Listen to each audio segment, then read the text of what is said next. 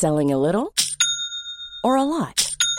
Shopify helps you do your thing however you cha-ching. Shopify is the global commerce platform that helps you sell at every stage of your business. From the launch your online shop stage to the first real life store stage, all the way to the did we just hit a million orders stage. Shopify is there to help you grow. Shopify helps you turn browsers into buyers with the internet's best converting checkout. 36% better on average compared to other leading commerce platforms because businesses that grow grow with Shopify. Get a $1 per month trial period at shopify.com/work. shopify.com/work.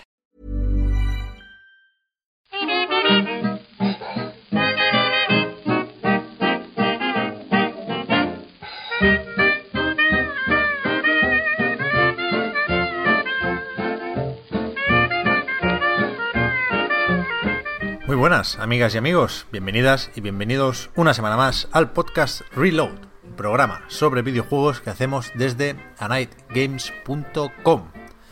Y esta semana es que no, no necesito contaros nada, porque esto es el pre-3 y se comenta solo. Vamos a ir como venimos haciendo desde hace ya una pila de años, repasando los horarios de las conferencias para el evento de Los Ángeles y explicar un poco lo que sabemos que habrá y después ya pues barra libre de rumores, deseos, temores, un poco de todo. Lo vamos a hacer, lo dijimos el otro día, como esto es el E3, pues estamos tres en Madrid. Víctor, Chico Nuclear y Marta Trivi. ¿Qué tal? Buenas, Pep. Pues mm, con más emoción de la que creí al final, fíjate. Uh, uh, uh, uh. Bien, bien, bien, bien. Esa es la actitud. ¿Y tú qué, Víctor? Pues componiendo a petición de, de la industria del videojuego en común, componiendo la- el himno. El himno del E3. Uh, es verdad. Uh, qué bueno. No sé si. No, Hombre, ya, ya me- era me lo hora.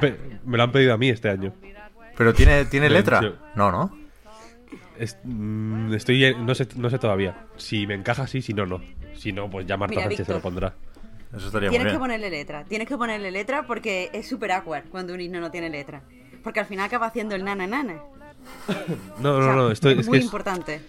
O sea, mi objetivo es eh, crear una melodía con la fuerza de del himno de la alegría para que lo pueda usar por igual la Unión Europea, L3, mm, los nazis, mm, Mao, me da igual. Cual- quiero decir que quiero que sea una cosa universal realmente para para eh, digamos representar el, el tema del E3 de este año que es Help Us, Help Us Reconnect. O sea, tú, tú quieres como tirar un strand y que todos se, se agolpen alrededor, es, ¿no? Quiero, eh, como, como Sam Bridges, lo que quiero es tender Bridges. Pues está muy bien. No, pero sí, sí, aquí estoy componiendo. En fin, qué locura. Componiendo. Yo dije la semana pasada, creo que fue en la prórroga ya, que, que prepararía para hoy un, un- como un discurso, un alegato a favor del E3, porque se dijo, se comentó que veníais con, con pocas ganas de Sarao de Los Ángeles, pero no, no lo he hecho. Y lo voy a hacer al final, porque a mí lo que me gusta del pre-3 es ir cargando las pilas en, en vivo y en directo, ¿no? Yo ahora mismo no, no te creas tú que estoy... O sea, respecto a la semana pasada, me han bajado las ganas de 3. Pero ahora, Joder. durante el próximo ratito, volverán a subir hasta un, un máximo histórico. Esto es como la bolsa. Yo tengo ganas, la verdad, del E3. Sí. Sí, sí, sí. ¿Pero qué nos pasa, Pep? ¿Nos has drogado? No, no, ha sido, se, ha, se ha- se ha invertido todo esto, el mundo al revés. Pero está bien, me gusta, me gusta, me gusta. Que sea esto impredecible. Eh, como sabéis, que os voy a contar? Este va a ser en principio un E3 marcado por la ausencia de Sony, hasta cierto punto, que ya hace mucho tiempo que dijo que Tururú, pero eh, aún así se- se- alguien consideró conveniente soltar un tráiler de Death Stranding ayer. Eso iba a decir, ya decía yo que me faltaba algo. Estamos grabando jueves por la mañana, con lo cual hemos visto Death Stranding, sabemos que saldrá el 8 de noviembre, pero nos falta por ver como mínimo el nuevo Call of Duty que se presenta esta tarde, que todo apunta a que se llamará Call of Duty Modern Warfare, sin número ni nada. Con los nombres nos vamos a hacer daño, que venimos, venimos del palito, palito, palito, palito. Pero bueno. Y tampoco sabemos lo que se pueda filtrar durante los próximos días. Esta semana veníamos escuchando que si el de Last of Us parte 2 también iba a salir. Me parecería muy, muy raro, pero bueno, no lo sé. Y en cualquier caso, eso, que sepáis que hasta, hasta aquí tenemos la, la lista de rumores y de confirmaciones para, para el E3. Y empezamos, decía, por, por Death Stranding, por la Kojimada de turno. Que. Eso, haciendo valoración de, de ganas y de ilusiones y de hostias, yo hoy estoy bastante más a tope con el juego que ayer. Los buenos vídeos promocionales de Kojima empiezan a gustar de verdad, de verdad, de verdad cuando los ves por tercera o cuarta vez. Que ahí, que ahí estoy yo ahora con el, con el Death Stranding.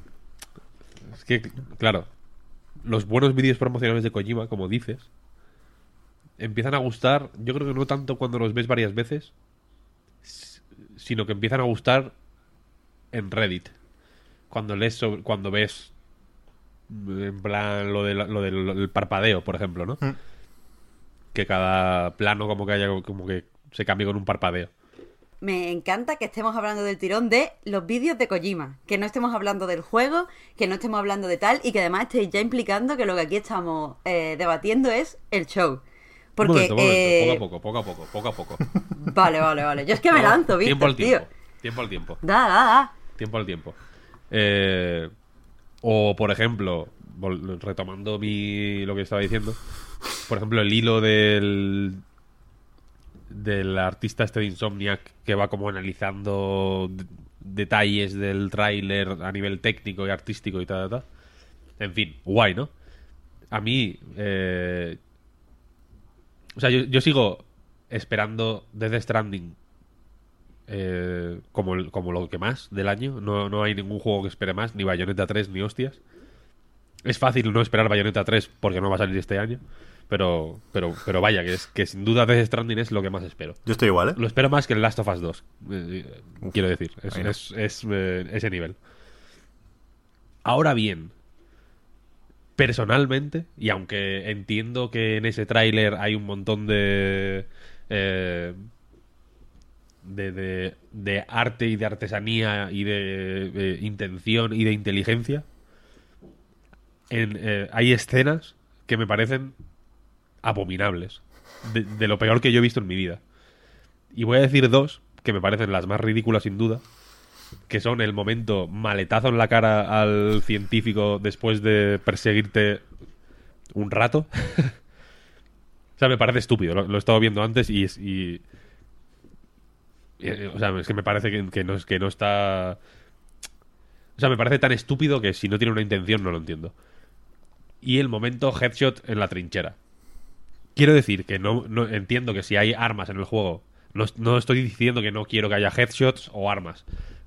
Pero. Y entiendo que si hay armas, pues bueno, pues que las quieras representar, ¿no? Pero es que en el tráiler estás yendo por la trinchera como, como si fuera aquello juego random de THQ Nordic y Dios me pre- o sea que me perdone THQ Nordic por eh, poner su compañía como ejemplo de juego random pero es que un poco es así Nos entendemos. eh, en, la escena va como por la trinchera ahí, pegando tiros. Y hay un momento en el que está apuntando al pecho de un enemigo. Hay, hay como una paradiña de un segundo. En plan, joder, aquí tengo headshot. Y sube arriba y pega headshot. Es como, pero qué puta paridad es esta. Estos son los bridges que quieres tender, Kojima. Esto es una gilipollez. Quiero decir, e- e- esos. Me, me sorprende que en el mismo tráiler haya eh, momentos que entiendo que quieren. Eh, pues eh, dejar, dejar eh, intuir o dar a entender que hay temas en el juego que van mucho más allá de lo que puede ofrecer un shooter en tercera persona random de THQ Nordic, vaya. Y hay escenas sorprendentemente bien planteadas y, cosas que, joder, que son raras de ver en, en- en- en otros videojuegos, ¿no? Y que al mismo tiempo haya las, las cosas más estúpidas y más eh, vulgares y corrientes que, que se han visto jamás. Vaya, porque la. Porque ya te digo, lo, el- lo del puto headshot mí me mató. Fue como, se acabó, tío. O sea, es que es lo primero, lo primero que os dije es que ya me estaba viendo el trofeo, el trofeo de los headshots. Que es como, no me puedes vender la... la- que, que esto va de conectar con los demás, ¿no? Y de... Y de tender puentes y de reconstruir eh, lazos perdidos y no sé qué pollas. Y meterme el headshot, tío. No, lo siento. Es que no, es que no... Es que no funciona así. Y el, y el caballito con la moto, tío. Es como, pero qué, pero qué polla es esto. El... ¿Qué, qué- qué es esta locura, tío? Quiero decir que el caballito con la moto y, y tampoco digo que esté mal que, hay, que, que puedas hacer caballitos con la moto en el juego. Porque, porque entiendo que es... Que, me- que, lo estoy explicando de una forma un poco pasional, entonces quiero bajar las ideas a la tierra. Me vais a permitir. El caballito con la moto no, me parece guay que puedas hacer caballitos con la moto y que puedas, eh, si quieres, meterle la polla en el tubo de escape. Me da igual. Lo que quiero decir es que en el tráiler, eso, that escalated quickly. en el tráiler, ¿no? El- el- por, por la escena en la que aparece la moto y el caballito, no me parece un momento de vacilar de esa manera. Ya. ¿Sabes lo que quiero decir? No creo que esté eh, la cosa como para hacer un caballo, como para pirarte haciendo un caballito. ¿Quién eres? Ya, yo te, entiendo, pero en el universo del tráiler se puede entender que Sam se viene arriba por la música. ¿sabes? Pues debería venirse abajo, tío. Debería eh, venir abajo porque no, no, no- no voy ni a mencionar la música porque entiendo que puede haber fans de Apocalíptica mm, escuchando esto. Pero que el silencio lo diga todo. Lo que quiero decir es que no, que no, tío. Que ni headshots, ni caballitos, ni, ni la polla en vinagre, tío. Es que no es así. Bueno, pero ahí, eh, estoy de acuerdo y creo que vamos a ir todos por ahí, ¿no? Ayer, mientras se emitía esto, lo empezamos a hablar en el grupo de Line, que hay esos lugares comunes que nos dan un poco de miedo, que la semana pasada, Marta, los comentábamos eh, con el Ancestors, ¿no? Que, que- que los monos tengan visión de detective a lo mejor no es la mejor forma de representar a, un mono que debería controlarse de forma distinta. Y aquí pues tenemos eso, los tópicos del menú radial, de los disparos que comentabas, Víctor, de la finta incluso. A mí me, me sorprendió más que otra cosa el momento finta. Que te están cayendo lanzas electrificadas del cielo y tú llevas una mochila con, en el peor de los casos, una, una persona dentro, ¿no? Que tiene que pesar aquello un, un poquillo y uh, te pone a hacer la finta porque quizá así te, te escapas de esos cuatro que te persiguen, ¿no? Otro momento guapo, momento salto. Como salto y puñetazo para abajo, ¿sabes? Mm, Sí. De tráiler de, de, de eso lo hace el Capitán América, tío. Puñetazo de, de- película de superhéroes. De PUBG, además. Es un, es un puñetazo un poco, un poco raro, poco japonés, si me preguntas a mí. Pero bueno, que es verdad que, que- que nos sorprendió ver eso porque intuíamos que iba a estar aquí o, o- o suponíamos que no había alternativa, ¿no? Lo de siempre. Al final, Sony se ha dejado aquí un dineral, muy probablemente. Eh, aquí la cosa va de vender y a lo mejor era mucho esperar por nuestra parte lo del juego indie de Kojima, ¿no? Pero al fin y al cabo es lo que se veía en otros vídeos. Si te vas al E3 del año pasado, el tráiler de... Pues eso, el que tenía la canción de Asylum for the Feelings, eh, eh, era la parte del juego que no tiene tópicos, ¿no? Y aquí por fin se los hemos visto y, y a mí me ha dado un poco de bajona. Pero Pero, pero Pep, no es solo que, lo que se veía en los vídeos, quiero decir. eh, se había dicho, bueno, había dicho Kojima eh, en su Twitter, que en el juego, eh, o sea, podíamos mm, usar armas y disparar y tal, pero que esa no iba a ser casi nunca, creo que dice, la solución adecuada Sí. o la solución correcta. Pero en ningún momento hemos visto, por ejemplo, en el tráiler qué tipo de soluciones propone. No sé si eh, me explico. No, no enseña cuál va a ser esta alter- alternativa a la violencia que supuestamente íbamos a encontrar en el juego. bueno, como poco el sigilo, ¿no? Pero ta- también dijo que no iba a ser un juego de sigilo Ya, en él, Twitter. Él sigue hablando de un juego de acción totalmente distinto, ¿eh? Y yo, y yo me lo tengo que creer, igual sin él totalmente, pero quiero decir que aunque haya cosas que insisto, no, no habíamos visto hasta ahora, eh, cuidado, que no habíamos visto ni un disparo en, no sé cuántos trailers de, de Stranding, o alguno en una cinemática con, con una pistola, ¿no? Pero pocos. Y ahora, pues, pues eso, va cogiendo forma el juego, vamos sabiendo de sus mecánicas, pero sigue habiendo mucho misterio, sigue habiendo mucho de atípico. Yo creo que es que es fácil todavía cogerse a eso, ¿no? Agarrarse a eso. Y por eso decía al principio Víctor que le tiene más ganas que ningún otro, ¿eh? Estamos ahí. Pero... Pero sí es verdad que el, que el sueño se ha roto un poco, ¿no? Ese sueño de Kojima sin disparos, Kojima unleashed, Kojima rupturista 100%. Pues bueno, a, lo mejor se va a quedar en 80%. No lo sé, ya veremos. Pero a mí me sigue gustando mucho lo, que se ve del juego es que hay un montón de cosas por comentar, ¿eh? Que si los invitados, que si lo que se intuye del argumento. Pero a mí me, me, me gusta sobre todo el... Comparándolo con, con, Metal Gear Solid, que es un universo muy complejo y con un imaginario muy claro y con unos símbolos que tenemos ya muy asumidos, me, me sorprende lo fácil que ha sido dejar atrás Metal Gear. ¿Sabes? Viendo esto, pensar, vale, esto es lo, nuevo de Kojima y, y, ya está, y nadie debería echar de menos, yo creo que viendo el tráiler se echa sorprendentemente poco de menos Metal Gear. Y yo creo que es por... porque se intuyen cosas similares en, en lo de hacerlo muy de Kojima y muy de Shinkawa. La dirección de arte me parece brutal, el diseño de los personajes creo que, no sé, es, alucinante por... por cosas aparentemente poco importantes como la ropa, los atuendos, los accesorios. Y después las. las mierdecillas, en el mejor sentido, de. no sé, por ejemplo, lo de ver cómo las plantas parece que crecen y se mueren a cada paso que das, ¿no? Pasan cosillas ahí en, en, el suelo. Hay muchos detalles de estos que a mí me, me alucinan. Creo que, que visualmente tiene mucha fuerza el juego por ese tipo de detalles. Lo de la escena del pájaro como envejeciendo o, o quedándosele las plumas blancas. Sí, sí. Eso es brutal, brutal. Sí, sí, sí. sí ya, o sea, ya digo, quiero decir, eh, la, la, confianza en Kojima es eterna. Imperecedera, es una cosa que, está ahí. Y siendo este tráiler... O sea, ya digo que ese tráiler me ha parecido el peor de, de, todos los que se han visto hasta ahora, porque es el, un poco el más random. Puedo entender que sea el más random por porque hay que mmm, atraer reservas, yo que sé, no, no sé, habrá motivos, vaya. Pero aún así es verdad que, que, el, que en, el detalle se nota un mimo que no es usual, quiero decir. Mm. Y que lo han hecho, bueno, no sé, súper rápido. Estoy abriendo muchos paréntesis y, y perdonad, ¿eh? luego reconducimos y retomamos hilos, pero se ha hablado de esto, ¿no? De que es sorprendente hasta cierto punto que salga ya este juego.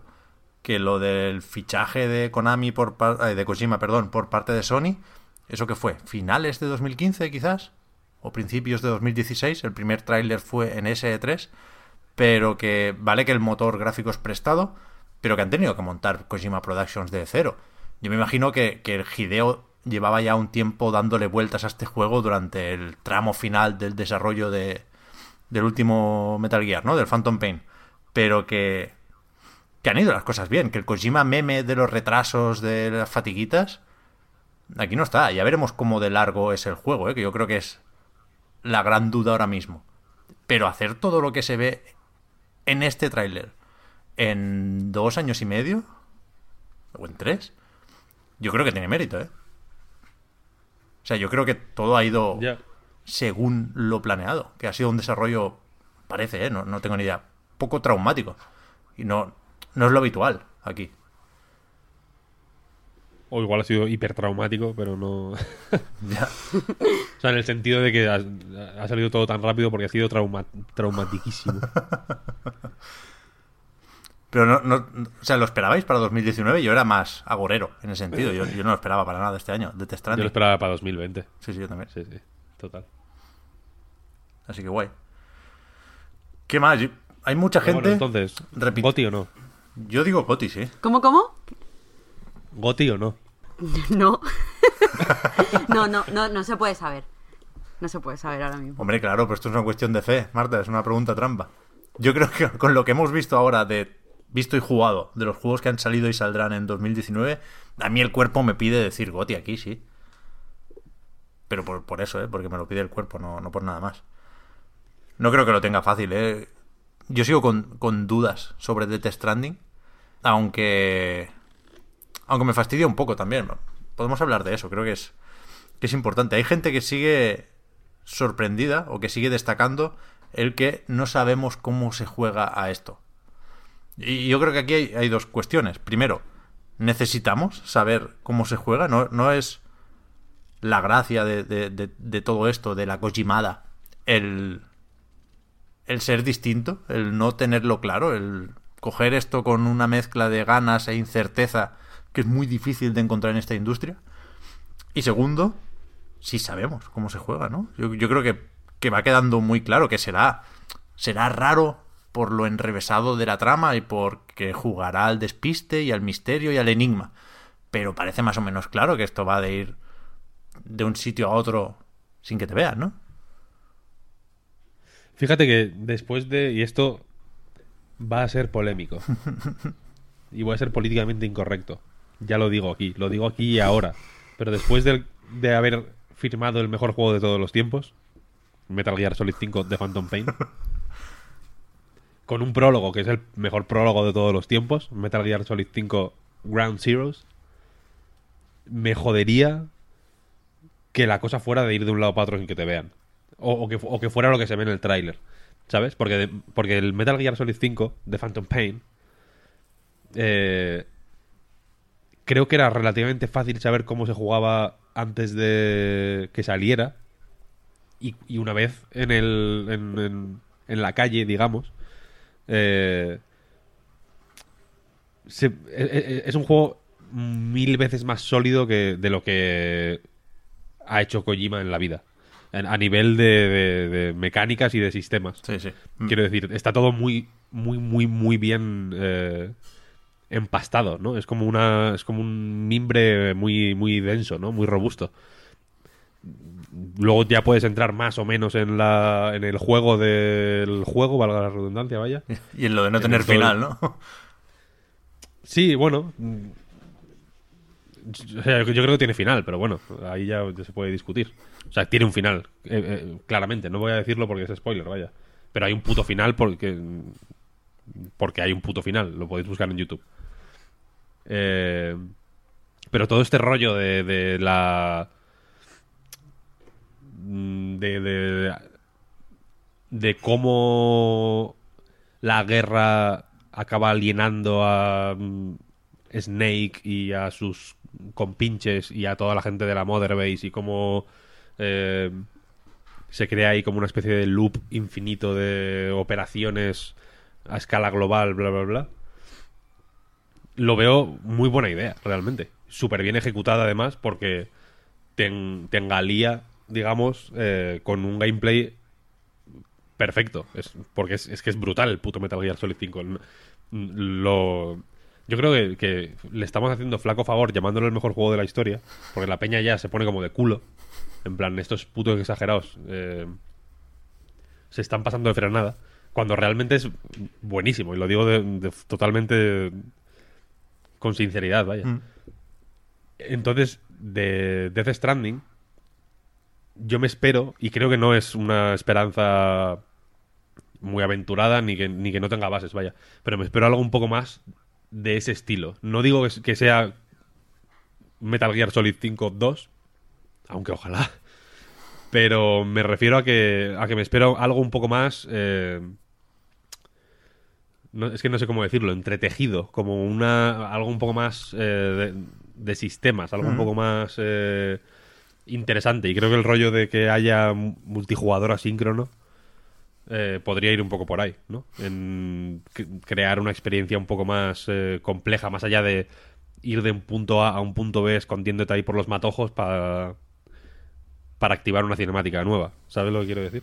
Sí, sí, sí, pero lo que dices se puede hacer con, con esa combinación de sigilo y de cinemáticas que... Quiero decir, a nivel de hacerse uno una idea en la cabeza para saber si le gustará el juego o no, ¿no? Yo creo que que podemos más o menos imaginar cómo se jugará, cómo será una partida de, de Death Stranding.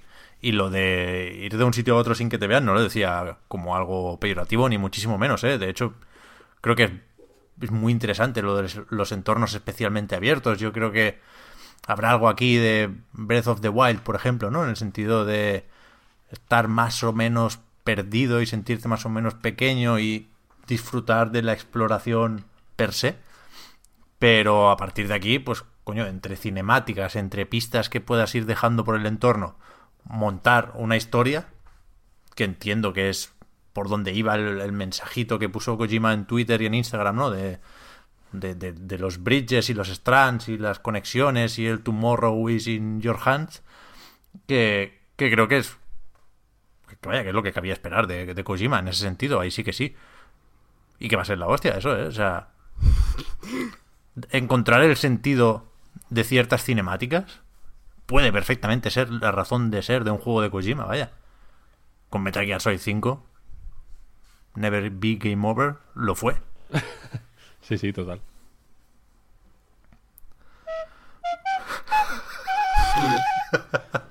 Ese es el jingle de la felicidad porque estoy hiper dentro ahora mismo de Death Estás con himnos para todo, tío. Es que ahora me expreso con flauta. Tú, Marta, estás conteniendo el hate, que lo anunciaste en Twitter y todo, y ahora no... No vale anunciar hate y luego no. Claro, no, puedes subir. No, no, pero que no, no me estaba conteniendo, me estaba escuchando. Es que hay que ver. Eh, pero que, que, a ver, eh, lo del Twitter fue un poco clickbait. Ya, ya, no, bien, bien. Realidad, eh, nos viene bien.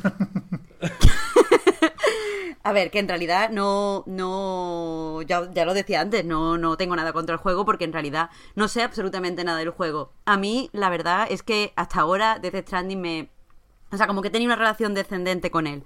Cuando vi la, el E3 del 2016, creo que fue, que fue el que es la playa, ¿no? sí. Que se ven como las huellitas a tope. O sea, a tope nivel avatar de Death Stranding, esto va a ser la puta hostia, a lo mejor, no sé qué. Y cuanto más sabía, más me gustaba, rollo. Eh, bueno, me gusta que no se vaya a centrar en la violencia, me gusta esto de... Eh, no nos vamos a basar en el sigilo, quiero hacer algo diferente, quiero a tope con la idea. Lo que pasa es que tengo dos problemas. Que es que eh, cuanto más se enseña del juego, más se desmiente lo que se estaba diciendo. Entonces, me parece que, repito, sin saber cómo va el juego, me parece una mala campaña de marketing.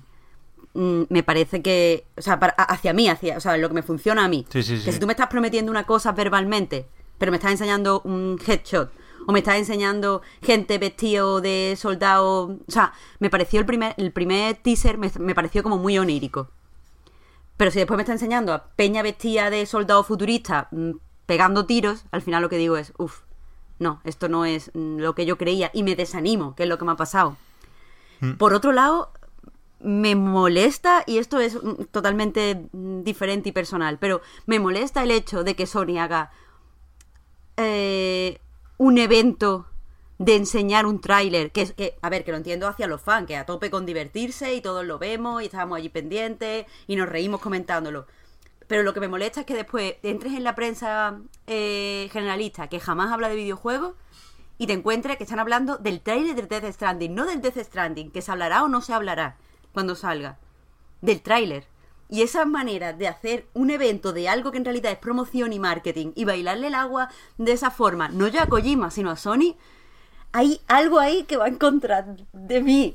no, no, no Hombre, puedo... que va en contra del, periodismo y de, cualquier tipo de dignidad cultural que puedas tener. Ah, creo que es difícil no estar de acuerdo con eso, ¿eh? En hmm. realidad. No, creo que no estás diciendo nada... Pero, pero no estoy en contra de, que la gente se divierta. O sea, de que Pep y tú lo veáis y estéis a tope, me encanta. Ayer me reía muchísimo con vosotros en el line y con vuestras conversaciones y ahora mismo me lo he pasado muy bien con todo lo que estáis diciendo. Yo me refiero a los medios, ¿eh? O sea, Pero evidentemente, evidentemente es de un ridículo espantoso que, que, se que, en, que en un periódico se hable de un tráiler. O sea, lo veo, lo veo tonto. Hmm. Claro, de un periódico que después no va a hablar del juego. ¿Qué, es lo que me molesta? Porque si esto abriera una puerta para que, venga, a partir de ahora, eh, vamos a hablar de videojuegos o vamos a hablar de este juego en concreto y lo vamos a analizar como no sé, como una, un producto de que es ambicioso culturalmente o que quiere hacer algo, no sé qué, a tope. Me encanta, eso es lo que tienen que hacer. Pero es que me da que no. Que esto va a ser como cuando el, el- salvando un poco la distancia, porque es más grande, evidentemente, como cuando el tráiler del Red Dead. Todo el mundo va a decir, el tráiler del Red Dead, todo el mundo dijo, perdón. El tráiler del Red Dead, no sé cuántas visualizaciones, porque no sé qué, no sé cuánto. Después pusieron publicidad cuando salió, es decir, la nota de prensa, y ya está. Pocos medios generalistas cubrieron el juego de otra forma, eh, haciendo algún tipo de. aunque fuera una crítica. Y, y, tío, eso me, me, molesta mucho. Entonces, como que no puedo evitar sentirme como, como con cierto resquemor hacia, hacia el, el show. En vez de divertirme, ahora me molesta. Y, y ya os digo, respecto al juego es simplemente que yo, y quizás mal por mi parte, me había hecho unas ilusiones, eh, como las que decía Pep antes, de que esto iba a ser el indie de Kojima. Y cuando me han enseñado cosas que yo identifico con otro tipo de juego, como que como que no, como que no. De ahí viene mi, mi jateo de ayer, de eso de lo voy a odiar, porque desde que estaba empecé a ver a los... En realidad fue con lo, con lo que dijo Víctor del el, de este, el, el meneo al científico. Ahí fue cuando, uff, esto no, no, no es mi mierda. Sí, sí, sí. Es que ese momento es ridículo, tío. Eh, Y encima, por, por volver al tráiler, si queréis, el- eh, empie- empieza la cosa como muy muy Kojima, ¿no? Muy de eh, gente hablando de cosas que todavía no entiendes, ¿no? Tú eh, eh, un poco confuso pensando, joder, de- ¿a qué se refiere, no? Entiendo las palabras, pero eh, claramente he pillado esto in media res, no sé exactamente el contexto, no, no quiero como esforzarme mentalmente para saber de qué me está hablando. Y de pronto es como...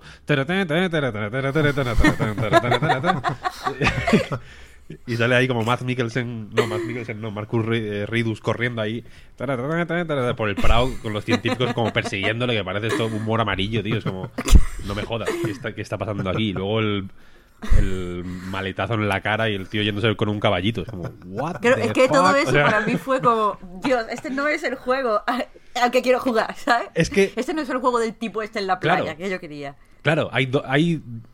A mí lo que me jode de este tráiler es que hay dos juegos. Sí, sí. Si me si, si quitas toda esa mierda, aunque esté en el juego luego al final, ¿eh? quiero decir, aunque luego yo me compre el juego y haya headshots y haya caballitos con la moto, probablemente me habrían afectado menos. Porque los habría Sí. hecho yo lo- para empezar.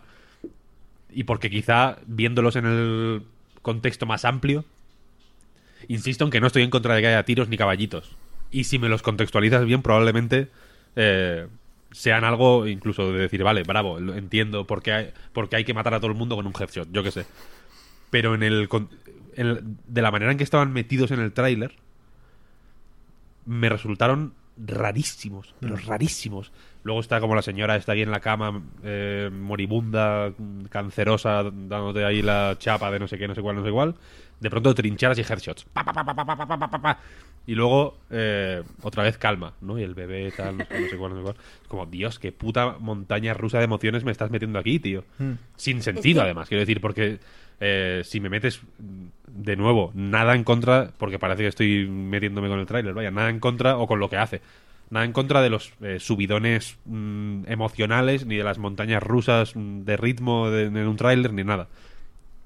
Pero lo que ocurría en este caso, el contraste entre el rollo eh, medio ciencia cross misticismo que tiene ahí con el con el rollo de los científicos y las presencias fantasmagóricas y tal y, cual. Y luego el tío como correteando ahí por el campo de una forma torpe honestamente vaya lo- lo vi como, como tonto como de como de mundo abierto de, de principios de generación eh, me, me resultó impactantísimo. Fue como, what the fuck? ¿Por qué me estás metiendo esto? O sea, que Kojima, ¿quién te, ha- quién te ha...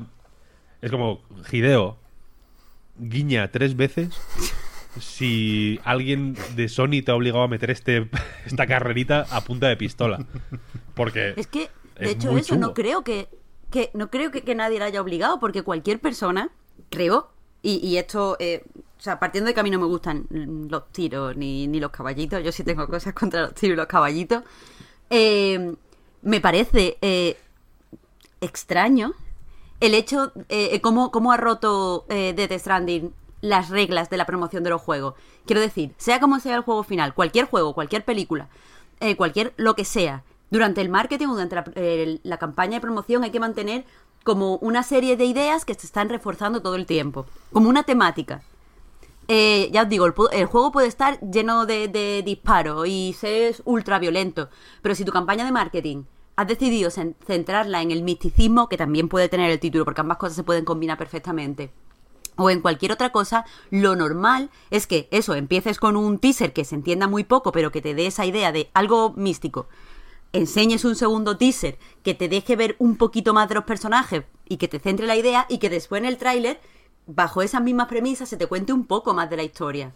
Pero el problema es que el juego sale ya y, y el, tenemos un tráiler que no solo no, nos ha puesto con un tono que no es el que creo que la mayoría eh, veníamos viendo, sino que además eh, no es capaz de decir en una frase el incidente incitador, la premisa de la historia, que creo que es la función que tienen todos los trailers. Hay trailers muy malos que te lo cuentan todo y hay trailers que intencionada o no intencionadamente te engañan.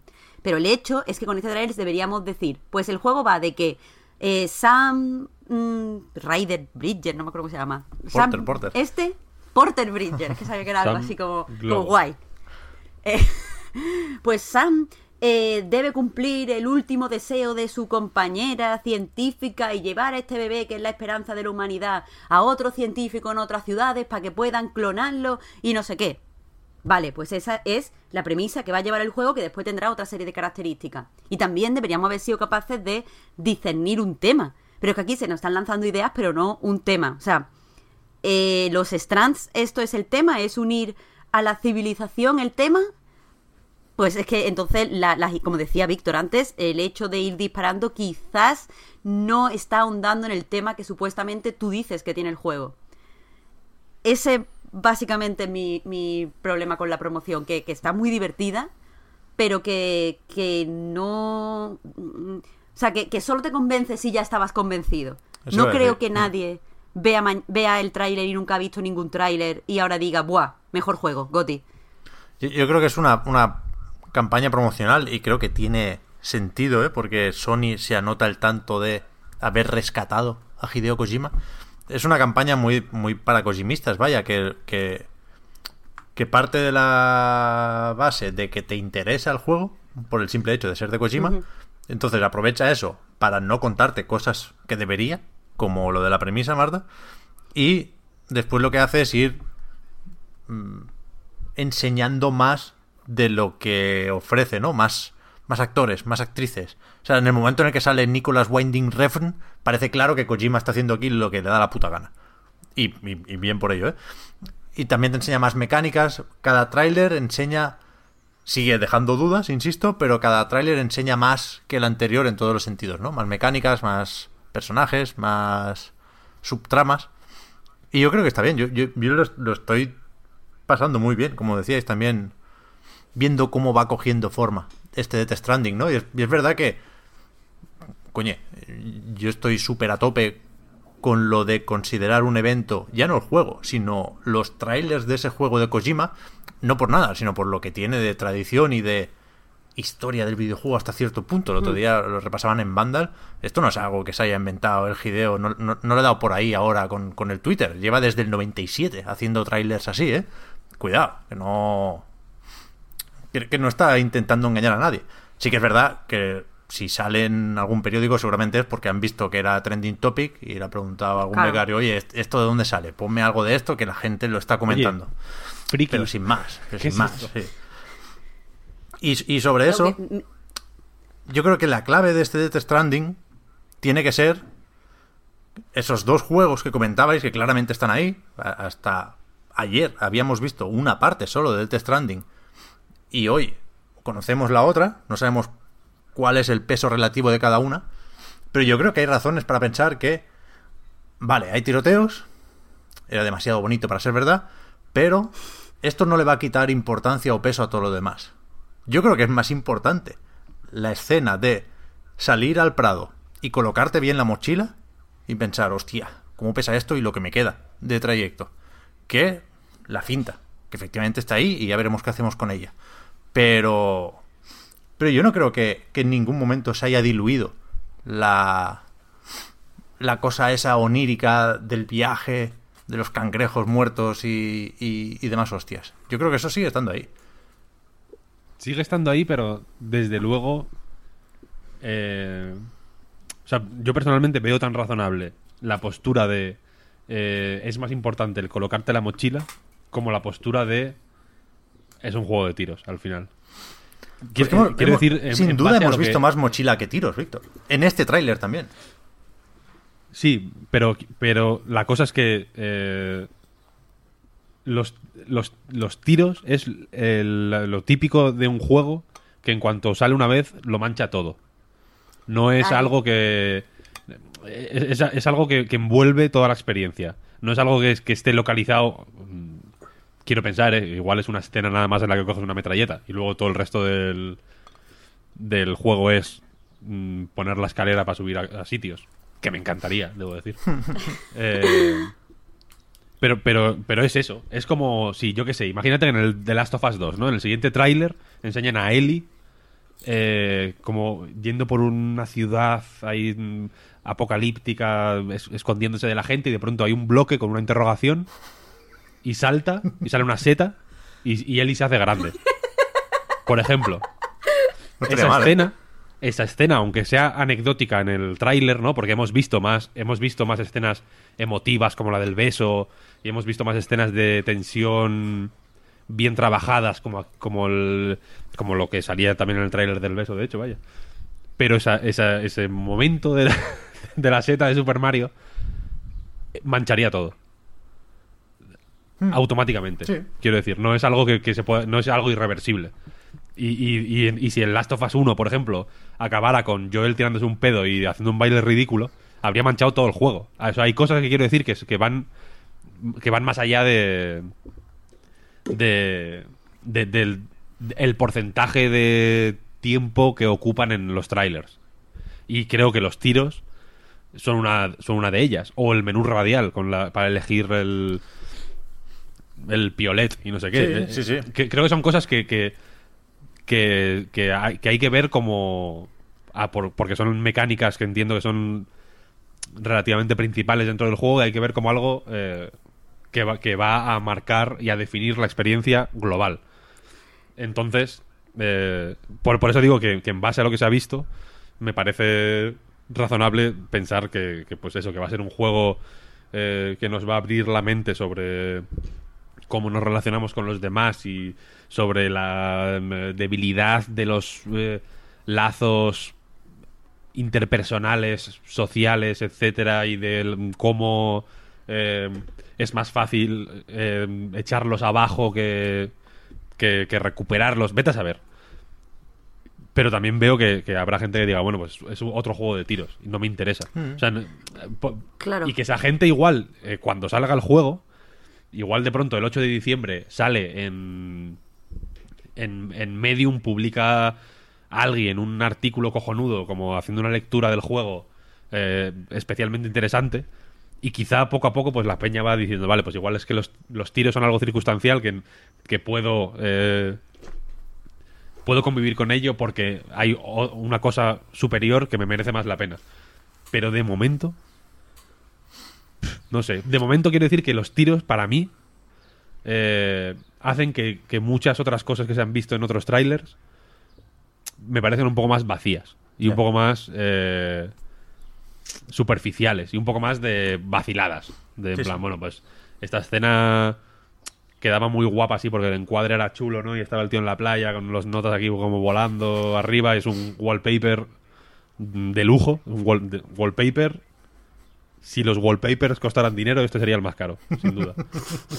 Pero pero vi- viendo los tiros, pues digo, bueno, pues yo qué sé. Pues en esta playa va a haber una- un puto jefe final. Que es como, tío. No quiero, no quiero un, je- un puto jefe final, ¿sabes? No es- para eso está el Monster Hunter.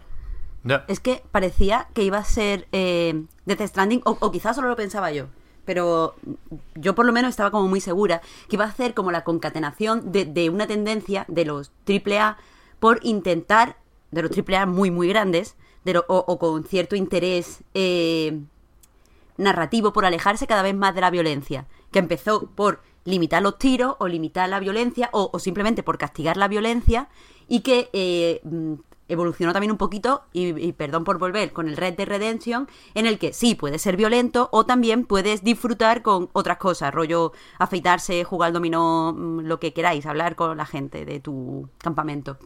Eh, lo que, bueno, lo que Eva eh, denominó como cuidar. O sea, eh, vamos dejando a un lado estas mecánicas que creíamos que eran intrínsecas al videojuego y vamos ahí basándonos en otras cosas. Y con, la, con lo que decía Kojima, pues eh, muchos esperábamos como, venga, este va a ser el primer triple A 100% para gamer hardcore, donde eh, los tiros van a ser algo optativo, porque lo ha dicho Kojima, donde no, además no van a ser la solución, porque lo ha dicho Kojima. Si me lo pones en un tráiler, le estás, aunque sea en esta ficción que es el marketing, lo estás validando. O sea, estás validando que nosotros nos enfrentemos al juego desde la violencia, porque es algo que hemos visto en el tráiler. O por lo menos estás diciendo que en cierta parte del juego vamos a tener que recurrir a eso. Es decir, no nos vamos a... eh, no, no voy a hacer nada eh, arriesgado en Death Stranding. Muy, mucha metáfora, mucha eh, espiritualidad, mucho lo que quieras, pero no soy tan valiente como para decir esto no me gusta, para, mm, mm, para eh, quitar la, la mecánica de, agresión. Por otro lado, eh, y bueno, y gracias a, a Victoria, que tuve, estuve en una conferencia suya, estoy leyendo ahora eh, dos textos de, de Miguel Sicar, y una cosa que creo muy interesante es que dice que deberíamos eh, dejar un poco de lado, pues, eh, las fantasías de poder, eh, además de la mecánica de agresión y todo esto, la- eh, las fantasías de poder, la, la historia esta con un salvador, con un no sé qué y, no sé- y con un no sé cuánto. También daba la sensación, de nuevo, quizás solo a mí, pero yo creo que, que también a más gente, que este iba a ser un tipo de historia diferente, precisamente porque venía de Kojima. Pero el tráiler, eh, quizá porque tiene que, que hacerse, mm, no sé, atractivo a los gamers que les gustan los de estos de tiro, vuelve a tener esta idea de, bueno, es que este tío es el salvador de la humanidad y él va a tener que hacer un viaje que quizás se parece un poco al viaje del héroe, en el que va a llevar a este niño para salvarnos a todos. Y de nuevo eso es algo visto. Entonces...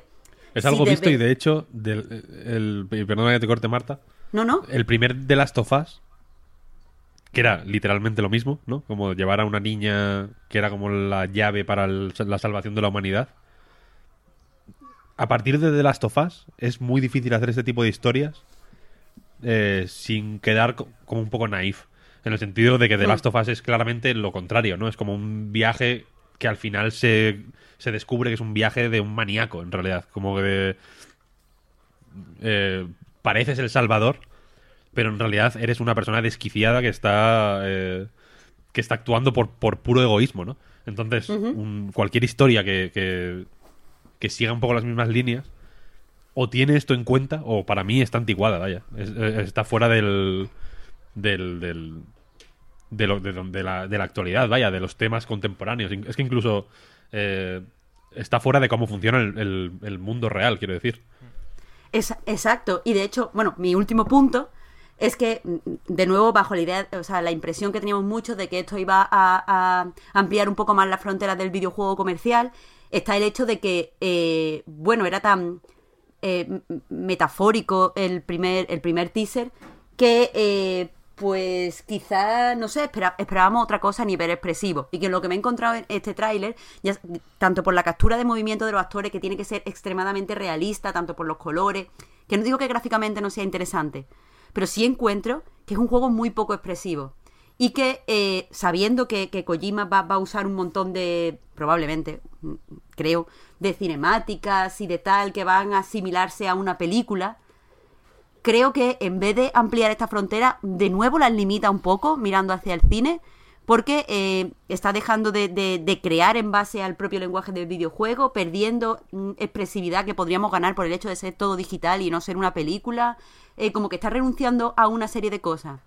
Entonces, este tráiler me da la sensación de que, de que Death Stranding, en vez de ser algo revolucionario, va a ser algo extremadamente convencional. Y eso eran mis tres puntos. Puede ser, puede ser. O sea, yo creo que lo guay de Kojima y de Death Stranding es que, que a día de hoy admite todas esas lecturas, ¿no? Y que hay los suficientes espacios en blanco como para que cada uno decida qué creer. Y es evidente que esto a nivel de repercusión le funciona. Quiero decir, todo el mundo está opinando sobre el tráiler, todo el mundo... Insisto, no es algo nuevo, ¿eh? Con el Metal Gear Solid 5 estábamos igual, que no sabíamos quién era nadie, no sabíamos qué pasaba aquí, que si... qué pasa con el Big Boss. Y, y siempre. Y luego O sea, fue el mejor eso- juego de la historia. Claro, y eso son señas de identidad de, de Kojima, vaya, que insisto en lo de que no es nuevo, que no nos están intentando engañar, porque Kojima no ha hecho otra cosa en los últimos tiempos, vaya, el, el Son of the Enders, pero, pero esto es Kojima puro.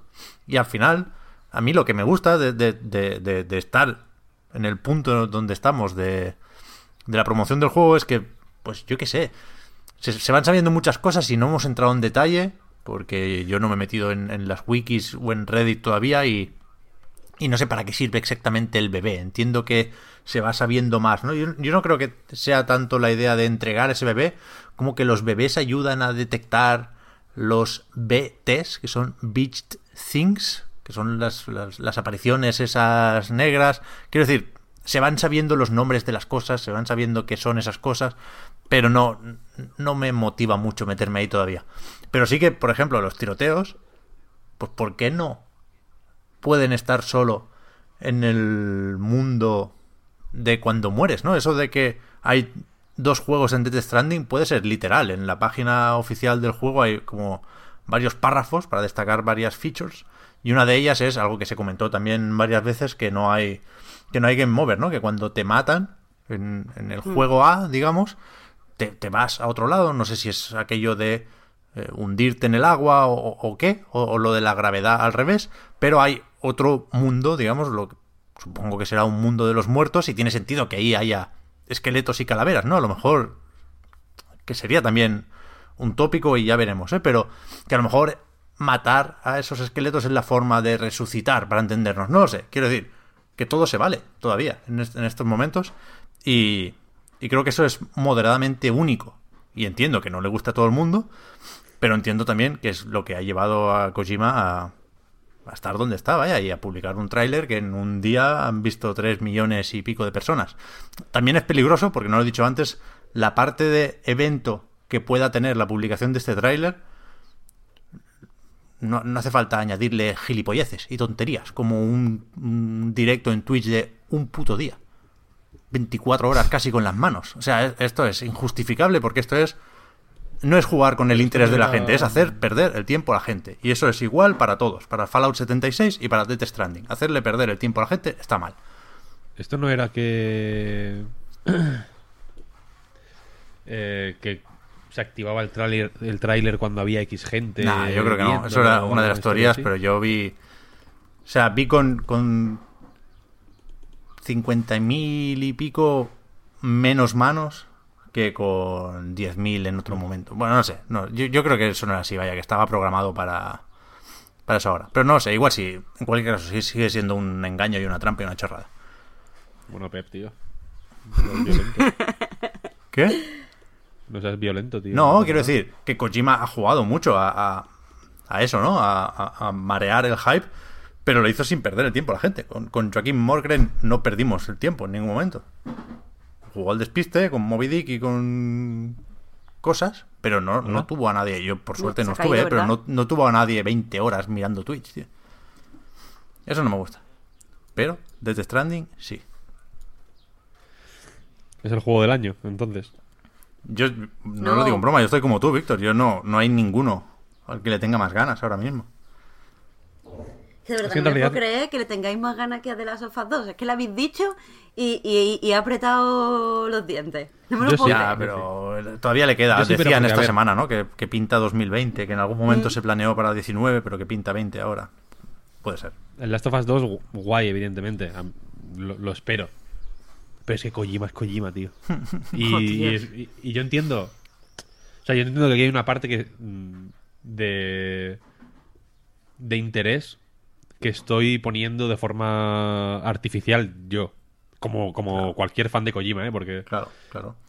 Eh, o sea, ta- eh, haciendo un ejercicio de, de abstracción, entiendo tanto a la peña que, que- que empieza a rajar de Kojima, en plan, esto es una Kojimada, las Kojimadas, tal, no- solo os gustan las Kojimadas, no sé qué, como a la peña que, se, que, que ayer estaba sangrando por el culo después de ver el tráiler, en plan como que, que no, que no podía más, porque es que, joder, eh, es una emoción muy fuerte la Kojimada. Y, y es una emoción que, que, que es verdad que ha, que ha sido así toda la vida, joder, que es que no... Y que, ha sido, y que es difícil de imitar. Claro. Eh, incluso cuando se intenta imitar, Kojima tiene algo, un magic touch, que, que es único. Yo ayer os decía que, que es un rollo eh, megalomanía de niño, en el sentido de que mezcla el- el- las ideas más demenciales del mundo, como hacer un tráiler de nueve minutos así, porque quiero decir, ya el, ya el, el formato del tráiler, poniendo el nombre de la canción al principio, Mm. que dure nueve putos minutos. Una barbaridad, pero que tráiler dura nueve minutos. Que venga precedido de, de eso, de un streaming de 24 horas. Totalmente loco. Es de megalómano total. Pero al mismo tiempo tiene una inocencia de niño Totalmente. que es, que es difícil de ver en, en otros trailers que pueden ser igualmente ambiciosos o igualmente eh, incluso incluso largos o megalómanos pero que están más eh, hiperprocesados o que, o que vienen más de gente que sabe lo que hace en el peor sentido de saber lo que haces. Quiero decir, eh, hay, porque hay, hay, digamos, no hay formas de hacer las cosas, ¿no? Un tráiler se hace de esta manera, un juego se hace de esta manera, un, un libro se escribe de esta manera, ¿no? Y esas formas de hacer las cosas súper eh, regladas, ¿no? Y, y- y institucionalizadas, digamos, al final eh, hacen que haya menos espacio, digamos, para experimentar. O para liarla, incluso si quieres. Mm, Súper a favor de que Kojima la líe porque creo que es, es lo que le da eh, humanidad. Todos sus juegos, de hecho, tienen un punto de haberla liado Joder. que a mí me parece bastante ¿Qué tierno. se va a decir? Sí, sí. Lo- o sea, Y, y- y la cosa es que el, el- el- este tráiler tiene esa inocencia de niño que no sabe lo que está haciendo. O sea, y, y- y una ternura de- de- del puto Kojima en el, en el portátil montando la mierda esta. 100%. Es que no perdamos, Mientras- no perdamos de vista esto, ¿eh? y saliendo fuera haciendo como que fuma, tío. Sí, sí, sí. Es una persona que, que hace como que fuma. Sí, sí, sí, sí. Y, y, joder, es que, claro, hay que acabar esto con, con un discurso kojimista. O sea, e- esa idea del, del niño grande que dices, Víctor, eh, eso es increíble. Que es- este tío lo ha hecho todo. Seguramente cobrará un dineral. Seguramente el, el proyecto no avanza si él no da el visto bueno a la forma que tiene un pájaro de envejecer. Y aún así, se ha estado un mes con el Sony Vegas editando esto. O sea, es una kojimada, pero también es una forma de pasión. Y, y- y lo que seguro no es, es una pose. Porque antes de que estuviera de moda, de moda decir esto es una pose, este señor había hecho Metal Gear Solid 2, que cambiaba el puto protagonista. Y, y- la gente se tiraba a la vía del tren por tener que jugar con Raiden. Y, lo y te presentaba un tráiler en L3 de 10 minutos también, solo con Snake, para, para, para que no la veas venir. Y que- claro, es que Kojima es esto, y es único. O sea, te pongas como te pongas, Kojima es único. Y lo vemos porque llevamos una hora hablando de un juego de Sony en el pre-E3 del E3 al que Sony no va. Tócate los cojones, que también nos cuesta a nosotros poco seguirle el, rollo al Hideo, ¿eh? Pero, pero que es un acontecimiento y que no hay ahora mismo tantos acontecimientos en la industria, yo creo que es indiscutible, vaya, indiscutible. Y luego ya el 8 de noviembre veremos si ha merecido la pena todo esto, si es un 10, si es un 7 o si es un 4, ¿eh? Pero, pero el, el, el kojimismo es algo a respetar y a, y a, y a cuidar. Es que el Kojimismo va más allá de Death Stranding, tío. Claro, Y- claro, claro, claro. Insisto en que entiendo que, que haya... Entiendo y, y me parece lógico y creo y seguramente nuestra postura sea la enajenada y la y la delirante, ¿eh? quiero decir. Pero, pero es que una vez que estás dentro ya no, ya no se sale. Claro, es que Never be game over. es, es- es muy fácil ridiculizar los fetiches de Kojima, ¿eh? porque son muy evidentes. O sea, no. La sutileza que tantas veces pedimos aquí, Kojima no sabe lo que es, ni en japonés, ni en inglés, ni en ningún idioma. Pero. Pero sobre. A mí me gusta eso, el, el que. El que todo valga. Decías lo de la fantasía de poder. A mí me, me suena a lo contrario de una fantasía de poder, lo de poner. Lo de poner, perdón. a todos los protagonistas llorando cuando pones sus nombres en el tráiler. Menos Max Mikkelsen, por supuesto, porque Max no llora. O sea, o sea, eso es... Es increíble que sea así el tráiler. A Matt le enciende el piti un fantasma, tío. Sí, sí, sí. Pero ¿visteis o no que están todos llorando cuando salen los créditos? Mm, no, no me fijé, la verdad. Pues fijaos No, porque sí, sí lo, es magia. sí lo vi, sí Eso lo vi. Y bueno, ya. Está es guay facilón, es facilón, Marta, está claro. Llorando. Facilón. Eso es lo que iba a decir. Facilón total. Pero, pero Kojima lo pone con sus dos cojones y, en, y de alguna forma, en algún momento, lo hará encajar. Efectivamente, poniendo o teniendo que poner de nuestra parte, ¿eh? Pero, pero para eso estamos, vaya. ¿No? La verdad es que sí, la verdad es que sí. Mira, al final lo que os digo es que sea como sea el juego, a vosotros dos os ha merecido 100% la pena. Porque eh, habéis tenido años de, de fantasía. ¿Sabes? Y esos años de fantasía no está pagado, tío. Sí, sí, sí. Después a lo mejor jugáis y os deja un poco tal, pero... Pero lo bien que lo habéis pasado, lo bonito que ha sido. Os tenéis que quedar con eso también. Nos hemos quedado ya. Totalmente. O sea, totalmente, es lo que decimos ayer. Nosotros no lo sabemos, pero el juego ya ha empezado y Kojima ya ha ganado. Que esto es así. Pero es que eso lo dijimos, quiero decir, lo dijimos cuando se anunció Death Stranding ya. Y, lo, y lo decíamos cuando, cuando estaban promocionando Metal Gear Solid 5. Si es que lo, lo, lo jodido y lo que da rabia, entiendo yo, a mucha gente de Kojima es lo, es lo típico de podría eh, meter una mierda en una caja de DVD y, y la compras igual, ¿no? Y es, pero es verdad. Es totalmente cierto. Yo creo que, lo, que, que lo- se lo merece. Quiero decir que ha hecho que ha hecho no uno, ni dos, ni tres, ni cuatro, sino cinco Metal Gear Solid que con sus más y sus menos son todos juegos eh, dignos de recordar. Te pueden gustar más o menos, pero son juegos que, va- que van a ser recordados eh, quizá no para siempre, pero durante un tiempo. Y con mérito, yo creo. ¿eh?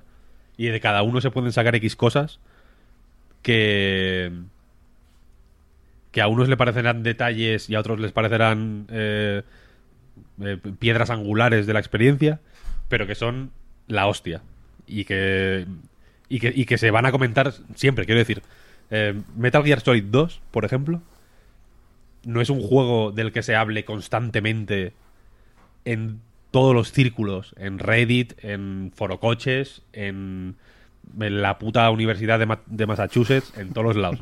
No, no es porque Sony pusiera mucha pasta, por ejemplo, o porque cuatro nerdos se enfadaran porque no estaba Snake y estaba Raiden. Es, es porque el juego lo merece, quiero decir, es un juego cojonudo.